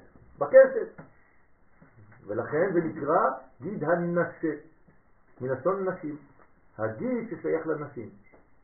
אז זה גיד הנשה. זאת אומרת, הגיד שחד ושלום יכול לאפשר לך או לזכור או לשכוח. נשה מלשון נשייה, שכחה, בעברית. זאת אומרת שאם אתה לא זוכר טוב, אתה יכול לשכוח. זה גיד שפגעו בך, פגעו בך בזיכרון. אז אתה עכשיו בנשייה. ולכן כשיוסף נמצא במצרים, הוא קורא לבן שלו מנסה. נשני, שכחו אותי. ואז השני, אני צריך לפרוץ פה, אפרים. ואי דאי הוא צדיק, דהיינו שאז נפגם היסוד הנקרא די, ועל ידי זה והתפרש מינה שכינתה, ואז נפרדה השכינה מייחודה עם זעירנטים בעלה, חס ושלום. ברגע שיש ניתוק בזיווג בין זעירנטים למלכות, אין שפע בעולם, חס ושלום. העולם הזה ריק. אסור להפריד בין זעירנטים למלכות. תמיד אנחנו אומרים לשם ייחוד קוצה בריחו שכינתה. ואי היא בגלותה, ואם יש ניתוק שכזה, זאת הגלות. כלומר, לא לשכוח שגלות זה חוסר דעת. כלומר, במובן התורני של אדם ידע את חווה, אשתו. אז כשהקדוש ברוך הוא יודע אותנו, אז אנחנו בגאולה. כשאין דעת, יש גלות. לכן לא גלו על מי, עמי, כן? על כן גלה עמי מבלי דעת. זאת אומרת, למה אנחנו בגלות? כשהדעת, חד ושלום, מתנתקת. אין דעת בינינו לבין השם. זה בבחינת עמלק גם? בוודאי, בוודאי. הדעת היא... זכור תזכור אשר אתה קורא לו לא תשכח. נכון, זה זה אותו דבר. גם נתן לי. דיברנו על עשיו, עשיו זה סבא שלו, לא? נכון. האדם מקבל דעת מתורה וממה... האדם מקבל דעת ברגע שהוא נמצא במקום הנכון, כלומר בארץ ישראל, שהוא לומד את התורה, ושהוא נמצא עם עמו. כלומר מלכות בארץ ישראל, עם ישראל, ארץ ישראל ותורת ישראל. צריך את שלוש המדרגות האלה, אי אפשר אחד בלי השני. אין דבר כזה רק תורה לבד, אין דבר כזה ארץ לבד, ואין דבר כזה עם ישראל, אם הוא לא בארץ הוא לא עם בכלל, הוא סתם העצמות יבשות. אז הכל צריך להיות מחובר. בייחודה שלים, זה, זה נקרא אחדות שלמה. אז, אה, אין, אין דבר כזה רק זה או רק זה ורק זה ורק זה. כולם טועים, צריך הכל. והיא בגלות בין הקליפות. אז חז ושלום, כשעם ישראל נמצא בגלות, המלכות נמצאת בגלות בין הקליפות. שם זה ממש חיצוניות. לכן המצווה הראשונה והחשובה ביותר זה שלא יישארו יהודים בחו"ל. כי זה היה קטע בהיסטוריה, הגלות זה לא איזה מין אידיאל. תהליך אבל צריך רק זה הכל. כן, אבל זה תהליך כבר החל, ואנחנו כבר בסיומו, ממש בתוכו עמוק עמוק, ויש אנשים שעדיין בונים שם ישיבות. אז מה אתה עושה? כן. כן, ברוך השם. העם מתעורר. הבעיה זה לא העם. המבין יבין. וידבק בעת רהד קליפה דעורלה, ונדבקה במקומה הקליפה של עורלה. אז מה חד ושלום נדבק באותו שפע? מדרגה של קליפה, של עורלה. כלומר, כולם באים, שם זה היסוד, זה הצינור. כולם רוצים לשתות מהצינור, נכון? דהיינו שלוש קליפות של עורלה, כנזכר. מה צריך לעשות? ברית מילה. ברגע שעושים ברית מילה, מנקים את שלוש הקליפות האלה. מה? טכנית. מה טכנית? לא, לא טכנית. ככה עושים. פיזית. מנטלית, מנטלית. הכל. שם זה צריך ללכת. אבל זה מגיע. תינוק שאתה עושה לו ברית מילה ביום השמיני, למה אתה עושה לו ברית מילה ביום השמיני? למה ברית? למה מילה בשמיני? זה כל זה כל שמונת הימים. זה נקרא שמונה ימי מילה. כן, אבל שמונת הימים זה רק הניקוד. זה ההצטברות. אבל ה- המילה עצמה, המילה זה לשון חתך, כן? למול, זה לחתוך. מתי זה נעשה? לא בשמונת הימים, רק ביום השמיני. ביום השמיני נימול בשר עורלתו. זאת אומרת שאני מוריד ביום השמיני דווקא ולא ביום השביעי, כי ביום השביעי לא הייתי יכול להוריד, כי הקליפות היו מתגברות על המוהל. עולות לו על הידיים, על הראש, כן, לא היה יכול לעשות שום דבר. המוהל בעצמו היה יוצא ומתחיל לרוץ ברחובות, מלא קליפות. ביום השמיני הוא יכול להתגבר, כי המוהל ביום השמיני וגם התינוק וגם כל הקהל לא נמצאים פה בכלל. הם בעולם אחר. כמו בפרשת שמיני, אנחנו בעולם אחר, מעל הטבע. רק אם אתה מעל הטבע, כלומר בעולם הבינה, היא השמינית, אתה יכול לשלוט על הקליפה הזאת. הקליפה הזאת היא חזקה, צריך להיזהר, לא משחקים איתה. רק אם אתה שם למעלה. אם אתה למעלה, אתה יכול לשלוט עליה. לכן יש מילה רק פה. פה זה הברית מילה. בסדר? זאת אומרת, העולם הזמן, הן נמצאות בעולם הזמן. נכון. נכון. לכן, אותן קליפות, דאפריד בין צדיק ושכינתה, שהפריד בין היסוד לשכינה. כן, הקליפות האלה יש להן פונקציה אחת בחיים, להפריד בין הזכר לנקבה, זהו. כלומר, להפריד בעתיד, אין עתיד. כי אם אין חיבור זכר נקבה, אין מחר. כלומר, כששרו של עשיו או עמלק או איך שתקראו לו, רצה לפגוע ביעקב, ביסוד שלו, הוא רצה למנוע את המחר. איך קוראים למחר בלשון הספירות? אחרי, אח, לא, המחר זה אחרי, זה המלכות, אחרית הימים. כלומר, אם אין יסוד, אין אחרית הימים. כלומר, עמלק אמר, אין מדרגה מחר. הכל נגמר פה, נגמר, זהו, אין. אמרנו לכם, נכון? קראנו כבר את, ה, את, ה, את האגדתא בגמרא, שמה היו עושים המלאקים? חותכים את המילות וזורקות אותן כלפי שמעיה. זאת אומרת, כאילו להפסיק, כמו שראינו בתחילת השיעור, שלא תהיה ירידה. מה רצה לעשות המן? איפה לתלות את מרדכי? בעץ גבוה חמישים אמה, פה. שמרדכי לא יבוא וייתן למלכות, אסתר, שלא יהיה זיווג ביניהם. אז תולים אותו על עץ גבוה חמישים אמה שישאר בעולם הבא. כלומר, מה עושה בעצם גוי חכם ליהודי? אומר לו תלמד בישיבה. רק אל תשגע לנו את המוח. כנס הישיבה שלך ותישאר שם. זה גוי חכם. ואז יהודי מה עושה? הוא חושב שהוא בסדר גמור. הוא נסגר שם. הנסגר שם, בעולם הבא. בעיה גדולה מאוד. אבל יהודי חכם מה חייב לעשות? חייב לבוא לארץ ישראל. אסור לו להישאר בגלות. התורה בגלות היא פה.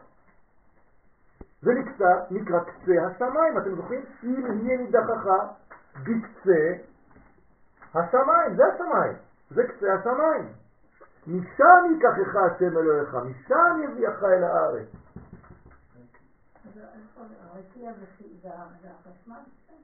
מה? הרקיע זה החיבור? בוודאי, הרקיע זה יסוד, זה מחבר. זאת אומרת שאם אתה לא חוזר לפה, לא עשית תשובה בכלל. התשובה זה לרדת לפה. אם יהיה נידחך בקצה השמיים. לכן, מי שחי בחוץ לארץ, אין לו אלוהים. כי אלוהים זה למטה. דומה כמי שאין לו אלוה, אין לו גילוי בעולם הזה. זה- אבל הוא לומד בישיבה. אתמול לקחתי איזה אמא חוויינית שהיא אמרה לי, וואי, שלחתי את הבן שלי, בארץ לא מצאו שום כן, כן. דבר, הלכתי לצרפת, עשיתי את זה לישיבה. כן, כן, אקס לבן, אני יודע, אני יודע. אבל תגיד, מה, כולם בישראל? רק שם הוא יקבל את כל ה... כן, נשמע. ועל זה נאמר, כן? על כן לא יאכלו בני ישראל את גיד הנשה. אסור לאכול את האינפורמציה הזאת. אל תאכלו את הלוקס הזה. תפסיקו לאכול לוקסים. אל תאכלו את גיד הנשה. עד דהתעברת היי קליפה מתאמן, עד שתסתלק הקליפה זו של העורלה מן היסוד. אחרי זה תוכלו לאכול גם את זה. מבחינת שנה, מבחינת זמן, זה תשעה באב. תשעה? באב. זה המקבילה של גיד הנעשה ב- בשנה. לכל יום יש מקבילה בגוף, בסדר? או בשנה, הכל אותו דבר. אם אני אומר לך דו, זה רק במוזיקה? לא, זה גם צבע, זה גם שנה, זה גם איבר בגוף, זה גם הכל, אתה רק פשוט אתה מדבר במונחים אחרים, אתה צריך מילון שמתרגם לך את המושגים לדבר אחר. המילה באב. נכון, תשעה באב זה עת. לכן צריך לדעת שתשעה באב, כן, יהפוך להיות תשועה באב. איך הוא יהפוך להיות מתשעה תשועה? מה מוסיפים לו? ו', ו'. זה מה שחסר. אותו עיקרון. זה אותו עניין. ברגע שהו' מתוקן, אז זה תשועה באב. ומי זה התשועה באב? כן, מי זה האבא? האבא זה הגבר או האישה? זה הגבר, נכון? אז התשועה או התשיעי שבו, כן? 1, 2, 3, 4, 5, 6, 7, 8, 9, הנה, היסוד תשיעי, תשועה באבא. התשיעי של אבא. ואז זה לא יהיה 85, זה יהיה 91. נכון. ואז זה נקרא בעצם וגם שחודש. אב הופך להיות האבא של כל החודשים. זה גם הפוך מגיע לחוכמה, שזה גם אבא. כן, אבל אבא למעלה בחוכמה, אנחנו לא מתעסקים ביסוד שלה, בחוכמה למעלה, אלא במה שהיא נותנת. כולם בחוכמה עשיתה. זה מה שמעניין אותי. זה לא שהחוכמה היא חוכמה, שהיא עושה. איך אתה יודע אם אדם חכם? אם המעשים שלו מרובים מחוכמתו. אם לא, זה לא אדם חכם. חוכמתו לא מתקיימת. הוא יודע דברים, זה אינפורמציה, אבל זה לא נכון. אתה רוצה לראות אדם חכם? אדם חכם זה לא אדם שיודע דפים אה, בעל פה בגמרא ובזוהר וכל מיני דברים, זה לא זה החוכמה. אדם חכם זה אדם שפועל ואתה רואה תוצאות במציאות, אנשים משתנים. כולם בחוכמה עשית. הקדוש ברוך הוא, איך אתה רואה את חוכמתו? על ידי עשייתו. כל מי שחוכמתו מרובה ממעשיו, אין חוכמתו מתקיימת. אשר ברא אלוקים לעשות. אבל כל מי שמעשיו מרובים מחוכמתו, מה זה מרובים? הם מרובים מחוכמתו, מכוח חוכמתו. זאת אומרת שהחוכמה שלו מתקיימת.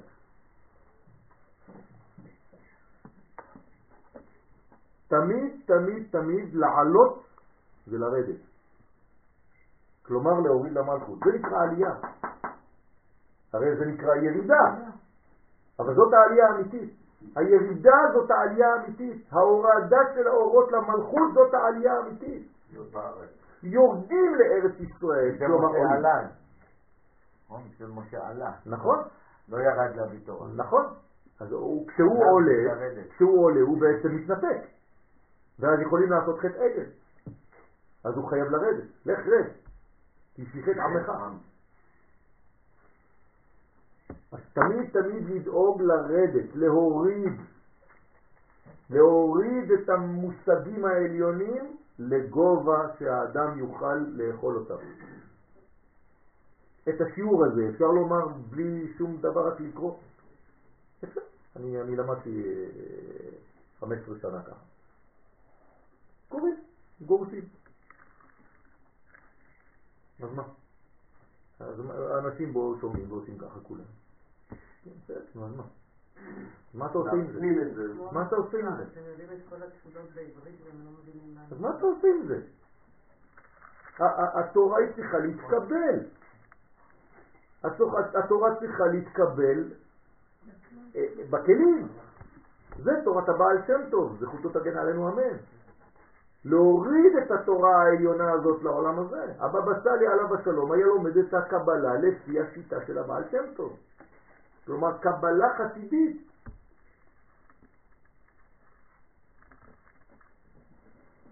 בעניין מאמר הבא, עיין גם בביאורנו לזוהר כרך ב' עמוד קנ"ב.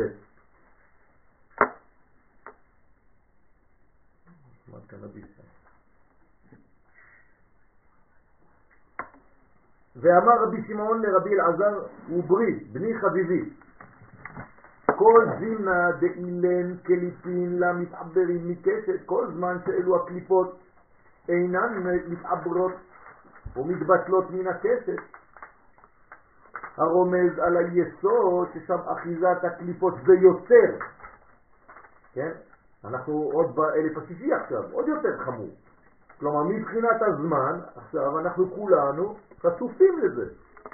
אני לא מדבר רק על הגברים, גברים ונשים. הרי כל הדור שלנו הוא עכשיו פה, הוא ביסוד, כי אנחנו באלף השישי. מ-5,000 עד 6,000 זה האלף השישי. ובסוף שלהם... בסוף, זאת אומרת, אנחנו ביסוד של היסוד. וזה כבר במעבר למלכות. זאת אומרת שכל הקליפות של כל הדורות מתרכזות כאן ועכשיו בדור הזה. זה הכי קשה היום. כי כולם פה, כל הקליפות, כל החטאים שעשינו וכל החוטאים חזרו בגלגולים לדור הזה. לה יהא קשת בגוונוי נהירים, לא תהא הקשת מאירה בגוונים מאירים, דהיינו שלא יקבל היסוד הערות של חסד גבורה תפארת שהם גווני לבן, אדום וירוק, כאין גווני הקשת. כן, הרב כאן נותן לנו בעצם כבר פירוט של הגוונים הבסיסיים, למרות שהצבעים כפי שחז"ל מדברים עליהם זה לא הצבעים של היום, אבל בכל זאת, כן, הערות, הירוק של היום שהוא אומר שם, זה לא הירוק שאנחנו רואים היום, אבל לא חשוב, זה קרוב. כלומר, יש בעצם שלושה צבעים, שאחד מביניהם הוא לא צבע, הלבן, לבן, אדום וירוק. כלומר, לבן זה חסד, בגדול, אדום זה גבורה, וירוק זה תפארת. כלומר, ממה בנויה הכסף של היסוד? מחסד גבורה תפארת, או מנצח עוד ויסוד. סליחה? כן, התפארת והיסוד. וסימנה, למה הירוק בעולם הזה, למה העצים ירוקים? כי הם חלקם בשמיים, חלקם בארץ. חצי בשמיים, חצי בארץ. כלומר, חצי בתפארת, חצי במלכות. לכן העץ ירוק. מה אכפת לו לים שהעץ הוא ירוק? מה אכפת לסיפור? כן, זה כבר אתה מדבר מבחינה איך זה עובד, כן? שהפוטוסינתזה של האור, של האור של השמש, כן? מאיפה הוא מוציא את זה? איך קוראים לזה? קלורופיל. קלורופיל. אבל הוא לא ירוק. כן, נכון. זה רק יפה מאוד. כלומר, הוא דוחה את הירוק, ולכן אתה רואה ירוק. כלומר, כשאתה רואה צבע, אתה רואה צבע, זה בגלל שהוא הכל חוץ מהצבע הזה. הרי הוא דוחה את זה, זה מה שאתה רואה, בגלל שהוא דוחה את זה. הכל הפוך, אנחנו לא מבינים איך זה. אבל חייבים ללמוד את זה יום אחד. זה הבסיס לכל האומנות. יום אחד. אז בציור אתה מתייחס כן. לגוונים בצורה... בוודאי. אתה חייב להתייחס להם. אני חייב להתייחס לגוונים ביחס לספירות ולדברים, אם אני באמת רוצה לכוון יותר פנימה. ואתה עושה את זה. בסייעתא דשמיא. וסימנה, דה יהא בידך. ואתה צריך לשמור את הסימן הזה ביד שלך. כן? עד דתחזק אשתא בגוונוי נהרים. קודם שתראה ותציג שהקשת שהוא היסוד, כן, מאיר בגוונים מאירים למלכות. אז לה תצפה לרגלי דמשיחה. כל עוד וזה לא קרה, לא תצפה לרגלי משיח. אבל איך הוא מצפה שאנחנו נחזיק לו, להחזיק, הוא כותב פה להחזיק בידיך. מה לא, לא, זה ביטוי. זה ביטוי, מה זה אומר? זה אומר שכל עוד והדבר הזה לא יקרה, אל תחכה למשיח, הוא לא יבוא. נכון. בוודאי, אז לכן הוא אומר לנו, כל עוד וזה לא קורה, אל תצפה לרגלי משיח. מה זה אומר פה? מה זה אומר? זה אומר שכל עוד והאור העליון לא הגיע לתחתונים, אין לך מלחקות, כי אנשים נמצאים למעלה, הם מרחפים באוויר, הם לא פה. אז איך אתה רוצה שמשיח יבוא? משיח, מה זה משיח? משיח זה רגליים. רגלי משיח, עקבי משיח, הכל עקבים, רגליים. לא, זה גם פועל, לא? מה? מה זה פה? למשוח. לא חשוב, אבל זה, זה, זה מלכות, לא, זה מלכות, הוא אם אין לו מלך. מי למשוח, אז הוא לא צריך להגיע. לא צריך למשוך שום, שום דבר, מה זה למשוך? מושכים אותו, הוא מלך, הוא מלכות. אם הוא לא למטה, אם הוא לא מדיני, זה לא משיח. היום הפכו את המשיח לאיזה רב. זה לא נכון. משיח זה מלך. אם הוא תלמיד חכם, ברוך השם, אבל הוא מלך לפני שהוא משהו אחר. כלומר, הוא חייב שיהיה לו מנגנון מדיני. מבינים. למה אתה מבין את זה ממה שכתוב פה? בגלל שזה זה- זה רגלי, משיח, זה רגליים. אני הולך למלכות, אני חייב לא רק תורה, תורה ומלכות. כלומר, כל עוד והתורה לא הופכת להיות מלכות, זה לא משיח. מה אתה אומר היום בלילה, בלך דודי? ירושלים, מקדש מלך, עיר מלכות, עיר מלוכה. אם לא, אז אתה נמשך באף אחד. פה זה בוא איתי מתוך האף אחד. למה? כי, כי התורה הפכה להיות מלכות. אם התורה אינה מלכותית, יש לה בעיה. זו תורה גלותית. כלומר, אנחנו רואים הרבה תורה גלותית שחסר למלכות. זאת הבעיה הרצינית ביותר בדור שלנו. בוודאי, אנחנו צריכים עכשיו לתרגם את זה ולהפיץ את זה בעולם, לחנך את הדור, שלא להישאר בשמיים של התורה, אלא להוריד את השמיים של התורה לארציות שלה. אבל כרגע אנחנו בהרבה תורות בכלל. זה מה שאני אומר, צריך, אני לא מדבר על תורות חיצוניות, אני מדבר על תורת ישראל. אני מדבר על תורת ישראל. תורת ישראל יש רק אחת, הבעיה זה היא איך... מובנת בהמון צורות, אבל היא. הרבה תורות כרגע. לכן אני אומר, ועוד לא תורה. אחת. לכן אני אומר, צריך לכוון לכיוון הזה, שהתורה תתלבש בגוון המדיני שלה, הלאומי שלה. ראיתם פעם חג תורני? שבת זה יום של תורה? זה יום לאומי. בגלל שזה ניתן ללאום עם ישראל, שיצא ממצרים כלאום, כאומה. אין דבר כזה יום דתי. פסח זה חג דתי? לא, זה חג לאומי. אין דבר כזה בשום לוח בשנה חג דתי, לא קיים, חיה כזאת לא קיימת.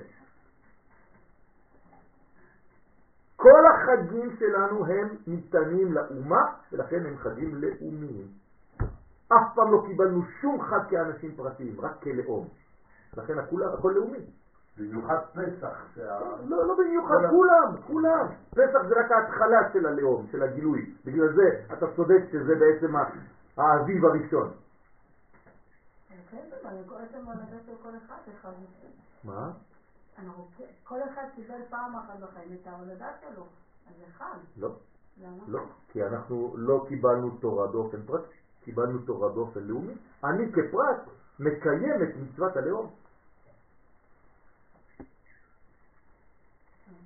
לא אם אדם מקבל את התורה, הוא מקבל אותה ב... מאיפה התורה? מאיפה התורה? התורה היא ניתנה למי בהר סיני? לאנשים פרטיים או לעם? לעם, נכון? כלומר התורה היא התורה של העם? אז מה אני כיחיד? אני קיבלתי תורה כיחיד? לא. אני כיחיד מגלה את תורת העם. ברוך נותן תורה לעמו ישראל, ככה כתוב. זאת אומרת, אני בפריזמה הפרטית האינדיבידואלית שלי עושה מצוות של העם שלי. אין לי מצוות פרטיות שלי.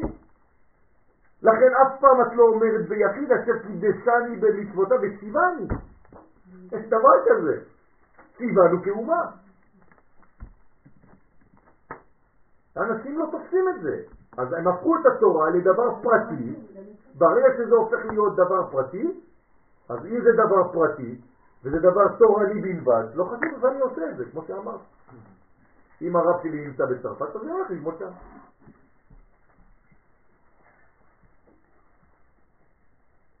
אז בואו גילה בעצם את הסוד. בוודאי. כי הסוד הוא שלא תצפה שהמשיח יתגלה פה, רק שכל גוונים של האנשים נכון. בכנסת, את כל הגוונים של הכסף, נכון. זה לימוד המשיח. נכון. זאת אומרת שזה חייב לעשות את הכל, את השלמות הזאת, את כל הגוונים ביחד. כלומר, היהדות זה הכל חוץ משחור ולבן. זה כל הגוונים ביחד. לוקחים רק את השחור ולבן. נכון, כן, אבל זה לא עניין של יהדות בכל העולם. יהדות בכל העולם זאת יהדות גלותית. היא חייבת להחזיר מהגלות את הניצוצות. כלומר, אני אם עליתי מצרפת, מה אני צריך לעשות? להביא את הצבע. להביא את הצבע הצרפתי במרכאות, שגנבו ליהדות במשך אלפיים שנה. אז אני חוזר מצרפת עם תורה מיוחדת ליהדות שגלתה לצרפת. ומהי התורה? זאת תורת הקבלה. לכן כל המקובלים הגדולים ביותר הם בצרפת. או מרוקו. זה, זה, זה העניין של צרפת. משם באה תורת הקבלה, כי לשם גלינו בשביל זה. וכולי וכולי וכולי. יכול להיות, אבל שאין אין יותר בעיה של גלות. זאת אומרת, יש כבר מדינה, ויש גם כביכול כבר מלך, ונתקלנו כבר בתפקיד הזה כבר פעמיים. ובכל מקרה הקדוש ברוך הוא גירש אותנו מהמלכות. זאת אומרת, ש- השאלה שלך זה האם, אפשר לגרש אותנו פעם שלישית. לא האם אפשר, אני אומר, יכול להיות שאנחנו מדברים עכשיו הרבה גלות ואתה כל הזמן חוזר על זה ש... ש... אה, שהטעות זה כרגע שלא חזרנו למלכות ותכלס כן כבר חזרנו למלכות וכן כבר יש לנו מדינה ויש לנו סבא ויש לנו הכל אבל- האם אתה חי לפי זה? לא רק, כאילו היינו כבר בתסריט הזה והיה לנו כבר מלך והיה לנו הכל ובכל מקרה משהו עשינו לא טוב וגירשו אותנו, גם הקדוש ברוך הוא גירש אותנו נכון. עכשיו אנחנו כבר, יש כבר זיווג, כן. אז מה קורה? אולי משהו אנחנו לא עושים טוב, נכון. בגלל זה אנחנו נכון, תקועים באיזשהו נכון. נכון. זה הגילוי של התורה הפנימית. זה מה שאנחנו לא עושים טוב או שחסר לנו. היום, ברוך השם, אנחנו משלימים את זה. כלומר, הלימוד שאנחנו עושים פה זה לא כדי להשתכלל אנחנו כאנשים פרטיים, להגיד ביום שישי בבוקר, וואו, איזה שיעור היה לי בלילה. לא אכפת לי מזה. זה להוסיף את האור שחסר בעולם בגוון הזה דווקא, שהוא חסר. כלומר, אתה תמצא מלא מלא תורה, אבל אם הגוון הזה חסר בתורה, זה העיקר. בלי הלימוד הזה, כן? אז לא, הוא היה חסר גם בזמן דוד. בוודאי, בוודאי. זה היה בעצם רק לאחד, לשניים. דוד המלך היה מקובל. אבל בלי תורת הסוד, שזה הליקוטים שהחזרנו מהגלות בדור האחרון, בלי זה אין גאולה. כלומר, גאולה האחרונה, שאנחנו עכשיו בעיצומה, זה גילוי תורת הסוד. זה הולך ביחד. כלומר, גילוי בכל דבר בתוכן הפנימי שלו. ולהפסיק לראות את החיצוני של הדבר. טוב, עד כאן להיום איך מגלים את הצבעים האלה? איך מגלים את הצבעים האלה. אתה צריך לפתח בתוכך את החסד, את הגבורה ואת התשתת. זה הצבעים. אמרנו שלכל דבר יש הקבלה, אתה צריך להיות אדם שהוא חסיד, כלומר אדם משפיע. אז אתה מפתח את הצבע הלבן בך. אתה צריך לתת מידות לכל דבר ולתת גבול ולתת כיוון. ואתה מפתח את הצד הגבורי, הגבורתי שלך, הצד האדום, ואז אתה בעצם הופך להיות אדם ירוק, שבעצם נותן תפארת למדרגות ומחבר שמיים בארץ.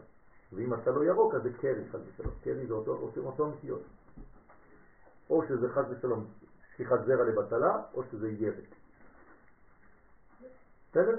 אז אתה צריך להפוך את הריקנות לירוק. זה התיקון שלנו היום. זאת אומרת, תהיה אדם מאוזן. אתה צריך חסדים, אתה צריך גבורות ואתה צריך תפארת. תעבוד על שלושה דברים, כן, כי על שלושה דברים העולם עומד. תורה, עבודה וגמילות חסדים. זה אותו עניין, תמיד חוזר על אותו עניין. בסדר? אנחנו נפתח את זה פעם אחת. אנחנו עכשיו מתחילים בעזרת השם שיעור חדש על שם מ"ב.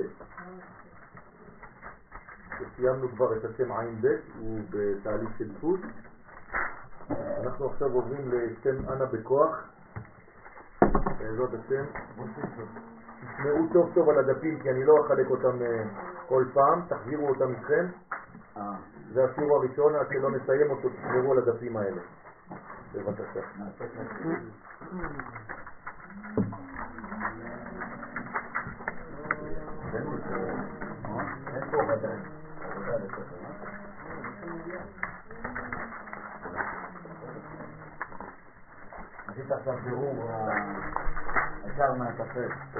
תחזירו לי את דפי הזוהר בבקשה. אמרת לשמור אותם. לא, אמרתי את השם מ"ב, אנה בכוח. דפי הזוהר תחזירו לי. בסדר, אם את רוצה לשמור תשמרי, אבל תחזרי איתם. בסדר, מי שחוזר עם הדפים, שישמור. רק מי ש... זה לא שאני אני צריך דפים, כן? רק שלפעמים אתם לא באים עם הדפים ואז כל הזמן חסר לנו. כל שיעור יש, אה, צריך לצלם עוד.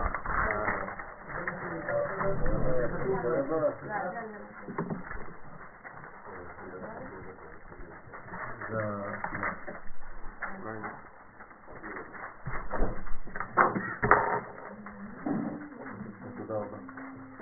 אנחנו עכשיו מתחילים, אנא בכוח, השם, לשם ייחוד קודשה וניחוד קונטנט.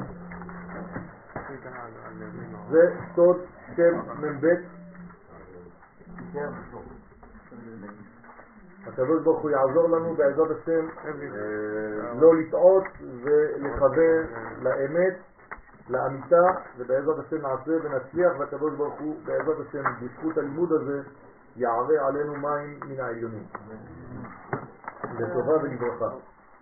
אנא בכוח, סוד שם מ"ב. יתעלה המאציל ויתברך הבורא, שאפשר לנו לעסוק בחיבור זה בתפילת רבי נחוניה בן הקנה, זכר צדיק וקדוש לברכה, אשר חיבר ברוח קודשו התפילה הנוראה, אנא בכוח, אשר כולה סודות עליונים ופעולותיה והשפעותיה כה רבות ונפלאות.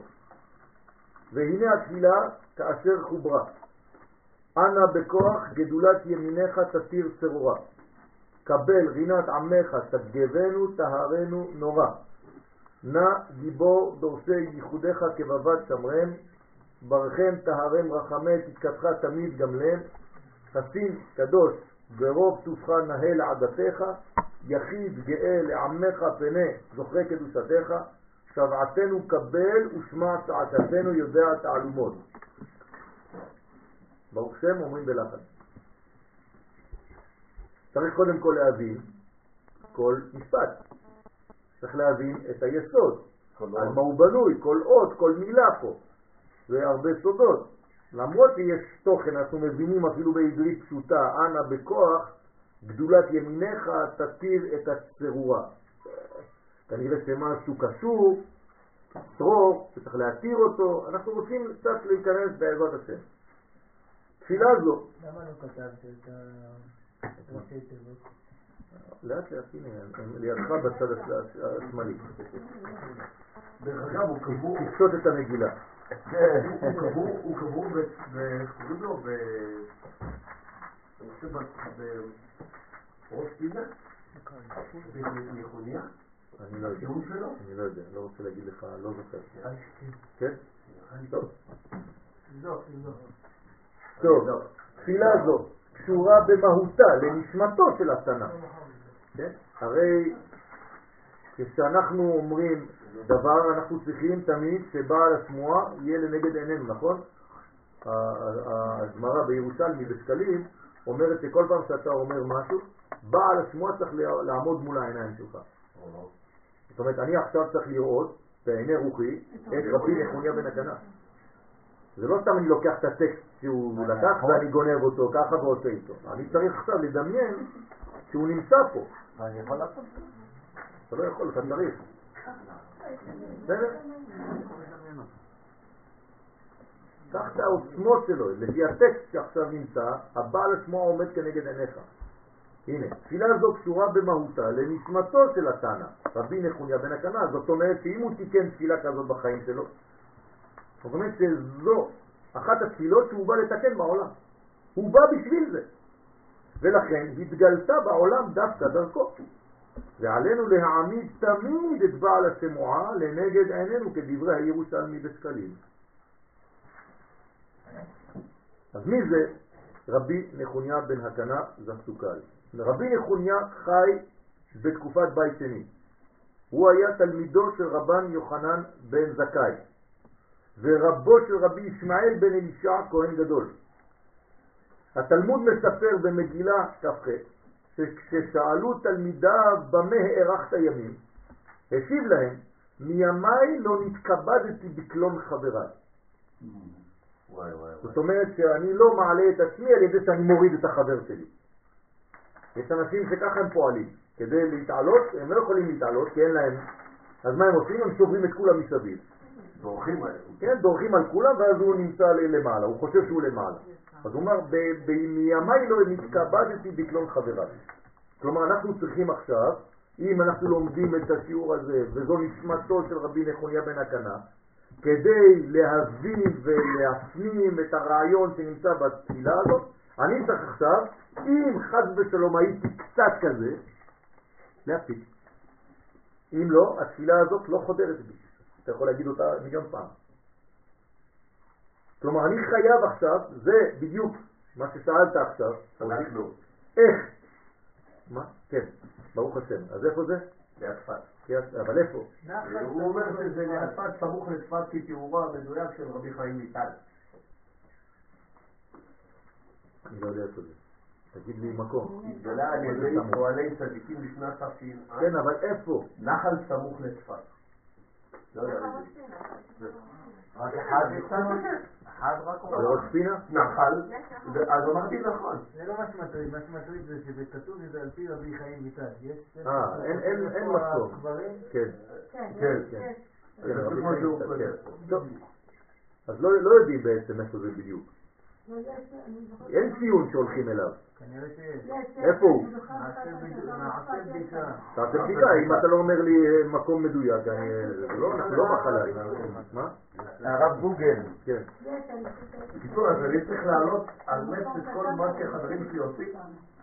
מה זאת אומרת, לה- לא לא, להעלות נס? אתה לא צריך להתכבד בקלון חבריך. זאת אומרת שכשאתה רוצה להעמיד אה, רעיון, אל תנמיך את כל הרעיונות מסביב כדי אתה להתעלות.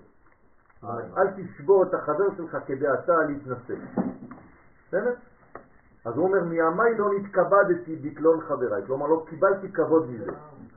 ולא עלתה על מיטתי קללת חבריי, אף פעם לא קיללתי בן אדם. אז פה גם ענווה באהבה. וותרן בממוני הייתי.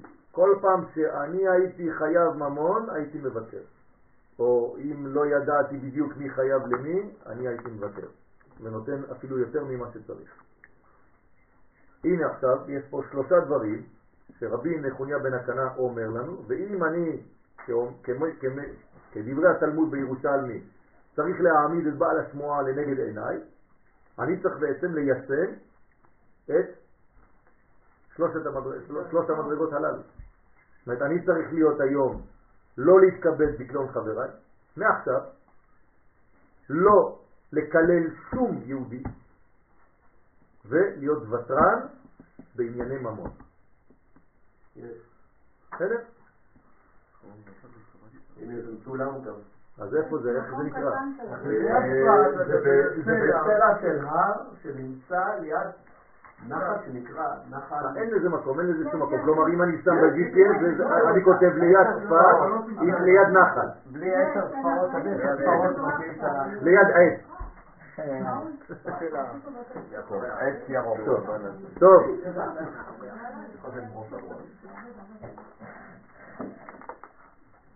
בעלי החמישים, מה? היינו- יש שם מקום, זה מקום צר וקטן. כן, אני רק רוצה לדעת את השם של המקום, לכל מקום יש שם, לא? טוב? למה לא? כן, בעזרת השם. דגים אבל. טוב, בעזרת השם, בלי נדר, אנחנו נארגן טיול לשמה, ושמה, ליד העץ, ליד הנחל, ליד צפת. כן, אני אכתוב את זה על ה-GPS וייתן לי. אולי המקום זה ליד, ליד. לא ליד, נכון. טוב. עם טיפת מאמץ אנחנו נשמיע. בעזרת השם. רבי נחוניה חיבר גם את ספר הבהיר. כלומר, עוד מדרגה של רבי נחוניה. זאת אומרת, יש כאן בעצם מדרגות שהוא חיבר. אני צריך לדעת איפה נמצא האיש הזה, איפה נמצאת הנשמה הזאת, מה היא רוצה להביא לעולם, בשביל מה הקדוש ברוך הוא שלח נשמה כזאת לעולם הזה. בסדר? והיה מגדולי חכמי הקבלה שידעה אומתנו הקדושה. רבי יוסף חיים, כן, הבן איש חי, זכר צדיק לברכה, מצטט קטע מאחד הכתבים הישנים שהגיעו אליו. אתם יודעים שהבן איש חי היה מקבל כתבים מכל העולם, היו לו סוכנים שהולכים לקנות לו כתבים, לא היה כמו היום אינטרנט ודפוס ומיד אתה... כן. הוא היה שולח שם, היו לו שני הודים יהודים עשירים מאוד הולכים לקנות לו את כל הספרים, הספרייה שלו הייתה עצומה. אני חושב לא היה בישראל איש שהייתה לו ספרייה כמו הבן ישראל. אז כל הספרים היו מגיעים אצלו, כתבי יד והכל, שהגיעו אליו. מה? יש, יש אנשים, יש מלא אנשים, יש אנשים שיש להם כתבי יד אמיתיים. הנה, אח של צוריאל מתעסק בזה. אני, אני ראיתי ביד שלי, צוריאל הביא לי כתבים של, של, של הבן איש חי, כתבים אמיתיים של, של, של הרב קוק, ממש ניירות שהרב קוק כתב. הרגשתי, הרחתי את הריח שלו. כן. מרגש עד אה, דמעות. כן. לכן, יש אנשים שיש להם את זה, היום, היום זה נקרא מיליונים, כל דף כזה. הנה, אתמול מצאתי כתב של, של הבעל שם טוב. הנה הכתב של הבעל שם טוב. אבל האם יש משמעות ל... הנה הכתב של הבעל שם טוב. כתב ידו של הבעל שם טוב. כן.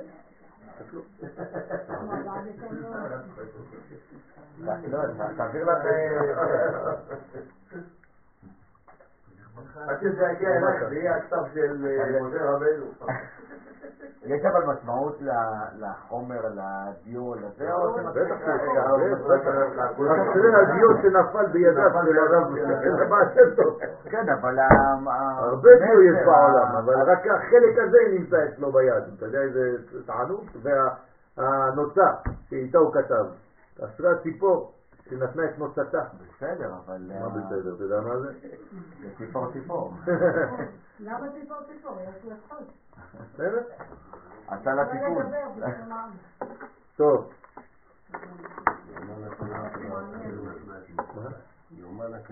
כן, יומן הקמיעות, כל הקמיעות של הרב כדורי היה לי ביד במשך חודש.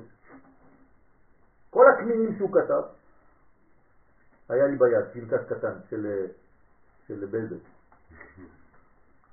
כן, מאח שלו. אני אומר לכם, הכל, לא רציתי לצלם כי לא רציתי חס ושלום לגנוב, אבל אה, כל היום הייתי מסובב את הדפים ורואה שם כל מיני דברים של הרב כדורי, שבזכות זה הביא לי. אתם לא מבינים, זה, זה דברים אה, פשוט... אה, טוב, רבי יוסף חי מצטט, והוא אומר, מאחד בכתבים שהגיעו אליו, בו מכונה רבי נכוניה בשם ראש המקובלים. ובהמשך נאמר, אחר פטירתו מן העולם, עבדה חוכמת הקבלה. כלומר, זהו, זה האחרון של המקובלים שהיה. בספר פרקי החלות מתואר רבי נחוניה בן הקנה, כן, שהיה מסדר לפני תלמידיו את ענייני המרכבה. ככה אומר הספר שם. ובין התלמידים, תשמעו מי זה התלמידים, כן? היו רבן שמעון בן גמליאל, רבי אליעזר הגדול, רבי אלעזר בן דמה, רבי אליעזר בן שמוע, רבי יוחנן בן דהבי, חנניה בן חכינאי, יונתן בן עוזיאל, רבי עקיבא ורבי יהודה בן בבא. אתם, אתם יודעים מה זה? אתם מבינים מה זה? הרב של רבי שמעון בר יוחאי היה התלמיד שלו. וראו כולם כרוביות של אש ולפידי אור מפסיקים בינן לבין רבם. זאת אומרת שלא יכלו להסתכל בכלל, הייתה אש מפרידה בינו לבינם. רק תבינו באיזה מדרגה, על, על, על מה אנחנו מדברים פה. רבי נחוניה חיבר גם את ספר הבהיר, אחד מספרי היסוד של תורת הסוד. בכניסתו של רבי נחוניה לבית המדרש היה נוהג לשאת תפילה, שלא יארע דבר תקלה על ידי ולא אכשל בדברי הלכה, וישמחו בי חבריי, ולא אכשלו חבריי בדבר הלכה, ואשמח בהם. זה הכניסה לבית המדרש. ככה הוא היה אומר, ממנו אנחנו לומדים את התפילה הזאת. זאת אומרת שבעצם היה תמיד דואג שלא להכשיל, חס ושלום לא להביא דברים לא כמו שראוי להביא אותם, ולא להתקשל בשום דבר, ושהחברים יהיו שמחים. כלומר, שיצאו עם שמחה מכל שיעור שלו. כן? וגם הוא שישמח בהם. כלומר, הוא רוצה לאהוב את תלמידיו. ובצאתו מבית המדרש היה אומר, מודה אני לפניך השם אלוהי ששמת חלקי מיושבי בית המדרש ולא שמת חלקי מיושבי קרנות. איפה אנחנו אומרים את זה? בכל סיום מסכת. הוא נתן לנו את התפילה הזאת. שאני מסכים והם מסכימים. אנחנו אומרים שמה שאנחנו מסכימים והם. מסכימים. אני מסכים לדברי תורה והם מסכימים לדברי דברים בטלים. אני עמל והם עמלים. אני עמל ומקבל שכר והם עמלים ואינם מקבלים שכר. אני רץ והם רצים, אני רץ לחיי העולם הבא והם רצים לבאר שחר. תפילתו השלישית של רבי נחוניה בן הקנה היא תפילת אנה בכוח. כלומר, תשימו לב, הוא עשה תפילה ראשונה בכניסה לבית הכנסת, לבית המדרש, תפילה שנייה ביציאה, ותפילה שלישית, תפילה, לא ספר. התפילה שאנחנו עכשיו לומדים, זו תפילה. אנה בכוח. והנה, לעומת שתי התפילות הקודמות, המתמקדות בקדושה שבטבע, כלומר במציאות מעורבת טוב ורע, על כן מיוחסות הן לבירורי הערכים כדי להימנע מן הכניסה לבית המדרש במושגים מידתיים ומחשבתיים כשהם מעורבים בסיגים. הנה התפילה השלישית, אנא בכוח, זו תפילה שתפקידה להעלות את כל הניצוצות שנפלו מקומתם העליונה אל שורשם העליון. זאת אומרת, אנחנו עכשיו בתפילה הזאת הולכים בעזרת השם ללמוד איך מעלים את כל הניצוצות שנפלו. מה זה ניצוץ שנפל?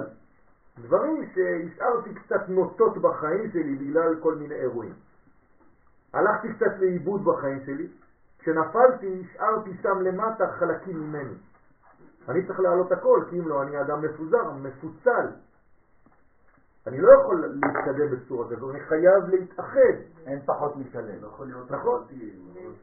לאסוף. את עצמי, את כל החלקים שלי. התפררתי, התפוררתי. כן. כן, אז צריך לחזור מהפירוק הזה לבניין. תפילת אנה בכוח מסוגלת לברר את ניצוצות הקדושה שנפלו והוטמעו בתוך הקליפות. כדי להבין זאת במונחים נפשיים, ניתן לומר שמדובר בכל הרצונות הקדושים הנמצאים בליבותינו ושאיננו מצליחים לרומם מפני הבוט של יצר התאווה המושך אותנו כלפי מטה ואוסר את רצונותינו הקדושים במעשר זוהמת החומר. זאת אומרת, זה כל המדרגות שהלכו לאיבוד, שאנחנו לא מצליחים ליישם בחיים, אני רוצה דברים ולא מצליח וכו' וכו' וכו'. כל זה התפילה הזאת מסוגלת לתקן. זה פשוט חבל על הזמן התפילה הזאת. זה בומבה של נביא. אבל היא לא נמצאת בדפת המזון דווקא. בברכת המזון זה תפילה שהיא מלקטת, מודה על כל השפע שיורד. פה זה השפע שכבר נפל, שאני מוריד, מרים למעלה. זאת אומרת שכל הכוונות שעשינו והם לא היו בית התפילה ו... הכל עולה. כל הפספוסים, כן, אפשר לחזור עליהם, זה כמו תשובה, כמו איזה מנגנון מכונה שהולכת לכל המקומות בעבר שלי, לכל המקומות החסרים שלי, הפספוסים שלי, ומתקן את הכל ומעלה את הכל למעלה. כן, גם הכבד. תפילת אנה בכוח. תפילת אנה בכוח מיוסדת. מיוסדת על עילוי המציאות כולה ועל השבתה אל מקורה האלוהי. זה בעצם, כן, זו בעצם הפנייה העמוקה של ישראל אל הקדוש ברוך הוא. ויש בתפילה זו ביטוי ממשי של עצם הקדושה הישראלית. זאת אומרת, ממש שום דבר לא הולך לאיבוד. מאידך, ידע רבי נחוניה זצ"ל לדבר ברמז על הכוסים הסובבים את השושנה העליונה, וכיצד ניתן לסלקם. בקומת האדם הפרטי מדובר באותן משיכות נמוכות המכבידות על נפשו והמקשות עליו מלהוציא אל הפועל את יסודותיו הקדושים. כלומר, יש לי רצונות, יש לי תשוקות לקדוש ברוך הוא, ואני לא מצליח איכשהו ליישם את זה, אני לא יודע למה, אני כל הזמן נכשל במשהו, כל הזמן נדפק לי. תפילת אנה בכוח היא בקשה לסיוע העליון, בקשה לשמירה ולהגנה על האדם בגשמיות וברוחניות. היא מחזקת את ייחוד השמיים והארץ מתוך ביטוי עמוק ורזי של נקודות הקודש העצומות הקורעות את מעטה הקליפות המפריעות. אפשר לקרוא את הכל. דרך אגב, המשפט השני, כן, זה קרע שטן, בראשי תיבות, כן? חז"ל אומרים שיש ביכולתה של תפילה מיוחדת זו לשבור כל חומות הברזל המפרידות בין ישראל לאביהם שבשמיים. זאת אומרת, צריך להתרגל בתפילה הזאת. זה גם רפואה. אפשר לומר הכל, הכל, הכל. אפשר לומר אותה כמה פעמים ביום? בלי סוף. אתה יכול לחזור עליה? בלי סוף. עכשיו, אני חסר לי במחשב שלי, אני לא יודע איך להשיג את זה, אם מישהו יכול לעזור לי, את הניקוד. אני לא יכול לכתוב עם ניקוד. לא, לא מצאתי. לא מצאת? אני לא יודע, אני צריך תוכנה שמאפשרת לי לכתוב עם ניקוד. אה? אסנת. אז אסנת צריכה להיכנס לתמונה, כי אני לא יודע לכתוב אה, עם ניקוד. בסדר? כי אם הייתי כותב עם ניקוד, הייתי כבר כותב לכם פה אה, ניקוד, איך מנקדים את זה, אבל בעזרת השם אנחנו כבר נלמד. תפילת אנה בכוח מורכבת משבעה פסוקים, כן, כמו שראינו מקודם, הנ"ל. הצירופים המופיעים בראשי התיבות מלאים בסגולות מיוחדות, ובכלל בנויה היא כל התפילה מ-42 תיבות. כלומר, יש 42 מילים, ועל כן נקראת, כן נקרא שם מ"ב, 42. מטרתנו בלימוד זה אינה לחדור אל סודם העמוק של שמות הקודש, כיוון שהם נשגבים מבינתנו. אנחנו לא סתם שחצנים שבאים כאילו להתעמק בדברים. הכוונתנו היא לעסוק דווקא במידת החסד העליונה שניתן להפיק מאותה תפילה. ובעזר סוכן ערבות נשתדל לתרגם את הדברים במידת האפשר למונחים פשוטים ומובנים כדי לטעום מעט מנחלי האדמים, האדמים הגנוזים בה. יש לציין שתפילת אנה בכוח מופיעה כבר במסכת קידושין, עמוד א', כן, עין א' עמוד א'.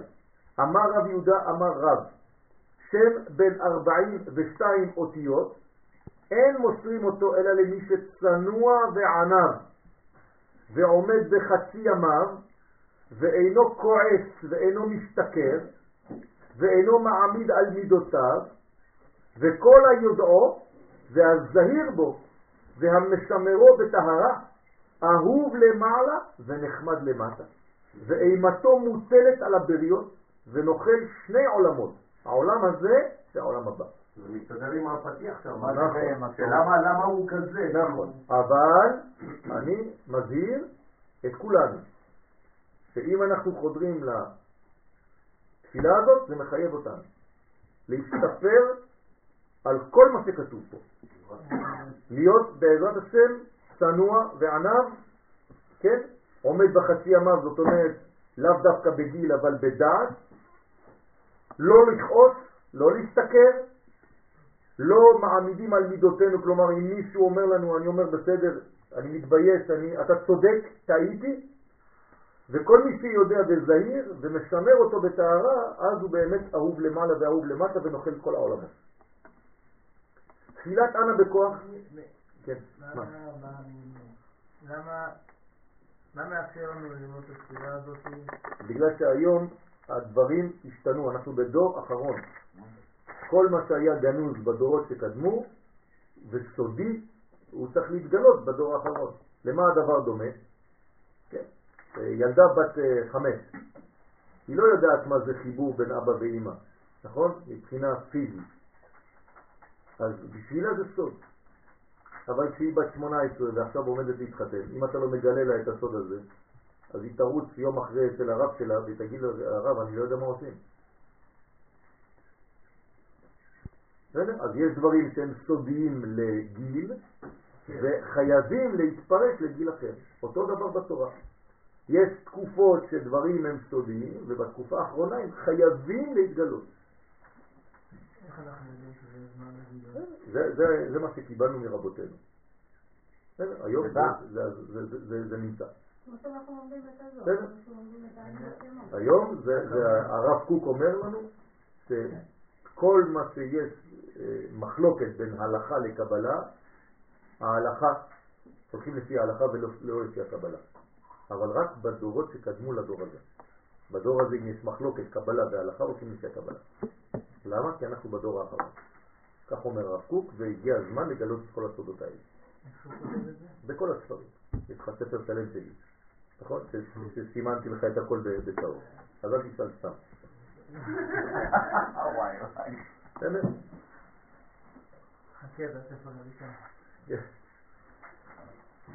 אז אנא בכוח, תפילת אנא בכוח, מלאה גבורה ועוז, ותוכה רצוף אהבה. שמות הקודש העצומים הגנוזים בה מסוגלים לשינויים גדולים במציאות, לא רק במציאות שלנו הפרטית, אלא במציאות העולם. כלומר, אנחנו עכשיו, בעזרת השם, צריכים לכוון להביא אור לעולם, להביא קודש, להביא את הקדוש ברוך הוא לעולם. הבירור הנעשה באמצעותם של אותם אה, אה, צירופים מעלה את הבריאה כולה אל קומת הברכה, אל ההערה האלוהית המזככת ומתארת את הכל עד כדי כך שאפילו מי שנפל לדיוטה תחתונה בחייו מתרומם על ידי אמירת התפילה בלב שלם ובכוונה אמיתית. זאת אומרת, יש כאן עזרה לכל מי שנפלו, בכל התחומים. גם הרב קוק זצ"ל עסק בביאור התפילה הזאת, הנה, המופיע בסחרית, בתוך פרשת הקורבנות. כלומר, הוא כתב לנו ספר, איזה ספר? של התפילה? עולת ראייה. זאת אומרת, אם הרב קוק מגלה לנו את זה, אז אפשר לגלות. הרב מסביר שם כי באופן כללי הקורבנות הם תנועת הנבראים הדורשים בפנימיותם לסור ולהתקלל במקורם, נכון? מה זה קורבנות? כשאתה קורא קורבנות, זה הרצון שלך להישאב באור האלוהי העליון, במקור. מעשה הקורבנות חושף בעצם את עומק הרצון הגנוז בתוכיות העולמות, להתעלות ולהתדבק בשורשו העליון.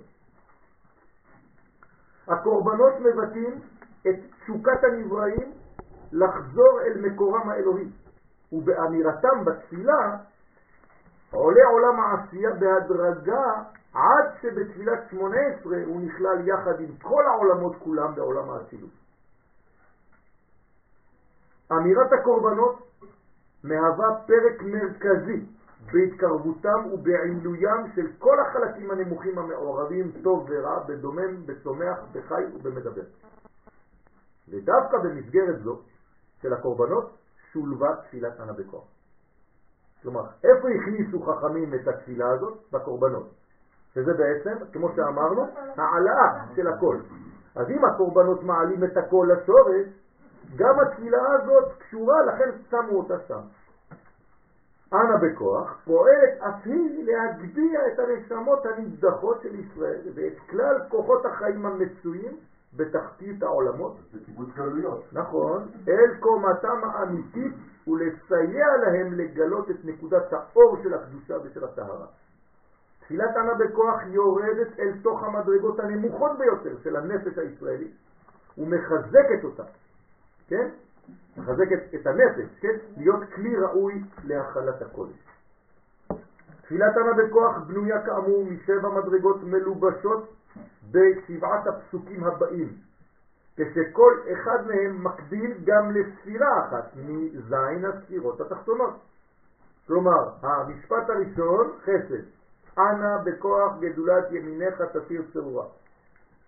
הגבורה לשני, התפארת לשלישי, הנצח לרביעי, הוד יסוד ומלכות.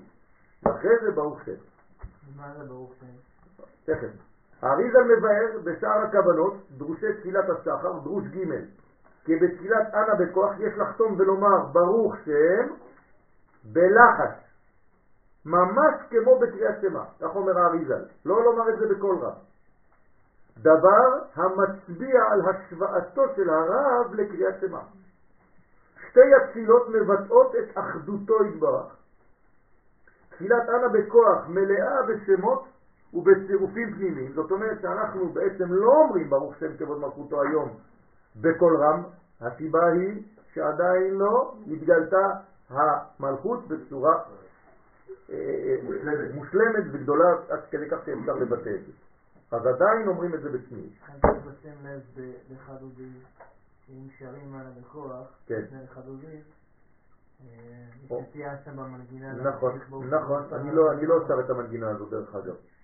אפשר להשאיר את המנגינה? אני לא שר, לא אני לא שר את. המנגינה הזאת כי, פשוט אה, אנשים לא מבינים כבר איך זה כתוב. כי במנגינה הזאת אתה חוזר על דברים, ואתה חוזר על דברים, ואתה לא יודע בדיוק איפה ההתחלה ואיפה הסוף, ואנשים אומרים את זה בקול רם ולא יודעים בכלל איפה, מי נגד מי. אם אתה אומר תפילה ממש כפי הסדר שלה, זה בסדר גמור. ואז אתה אומר ברוך שם בלחש. אז תפילת אנה בכוח מלאה בשמות ובצירופים פנימיים אשר חלקם הגלוי מופיע בראשי התיבות. זה חלקם הגלוי בינתיים. כן? אז אתם רואים את האותיות. דרך אגב, את זה צריך לכוון. את זה צריך לראות. כן? אתם יכולים להוסיף עכשיו... הבגיטת? אל תגיד. אה? לא אומרים את השמות האלה, אבל תסתכלו, בחלק הראשון, מתחיל באלף, תשימו מתחת סגול. ותחת כל האותיות תשימו סגולים. בראשון? בראשון. אוקיי. א', ב', ג', י', ת' וצ', אוקיי. תשימו סגול מתחת לכל אות. אה.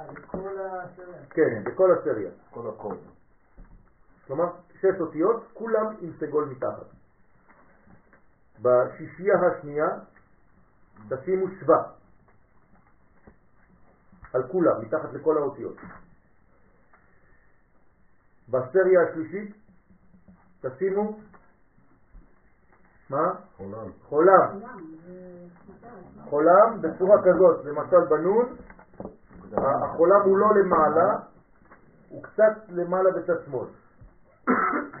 וככה גם למעלה בגימל, בצד שמאל וכו'. בסריה הבאה, ב' ט' ר', תשימו חיריק מתחת לכל אות. אחרי זה, קובוץ, שלוש נקודות באלכסון. כלומר, ח' עם שלוש כאלה והשאר גם כן, קוף, ככה וכו'. קובוץ. כן. עכשיו, בי' ג' ל', לא, עכשיו אנחנו צריכים לעשות ככה, י', אתם שמים ליד הי' ו' עם נשמע. לא, לא, חולה. לא, אה, פור. מלאפום זה נקרא, מה? כן? אחרי זה בא ג' אותו דבר, אחרי הג' ו' עם מלאפום. בסדר? אחרי כל אות תשימו ו' עם נקודה בצד שמאל. מובן? באמצע. צבעתנו קבל שום דבר. איך שזה. מה עם קמ"ט? פתח? כן, קמץ זה פתח זה כתר, חוכמה, אנחנו לא מתעסקים בזה, אנחנו מתעסקים בשבע מידות תחתונות. קמץ זה כתר, פתח זה חוכמה. ביה פתחה בחוכמה.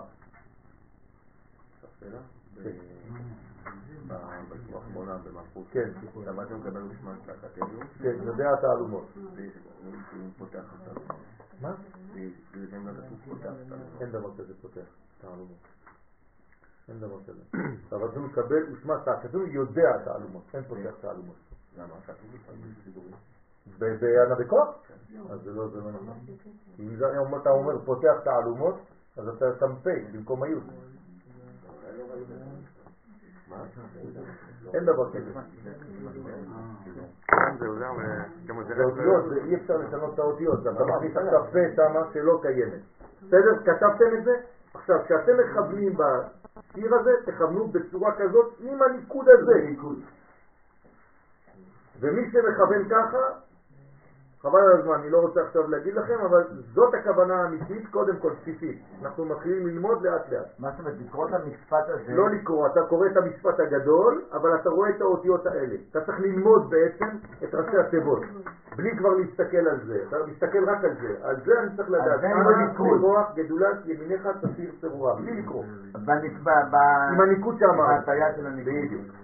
עד כאן לא, להיום. לא את המשפט העליון. כתר חוכמה זה. וואי וואי. עד כאן להיום. נמשיך פעם אחת. גם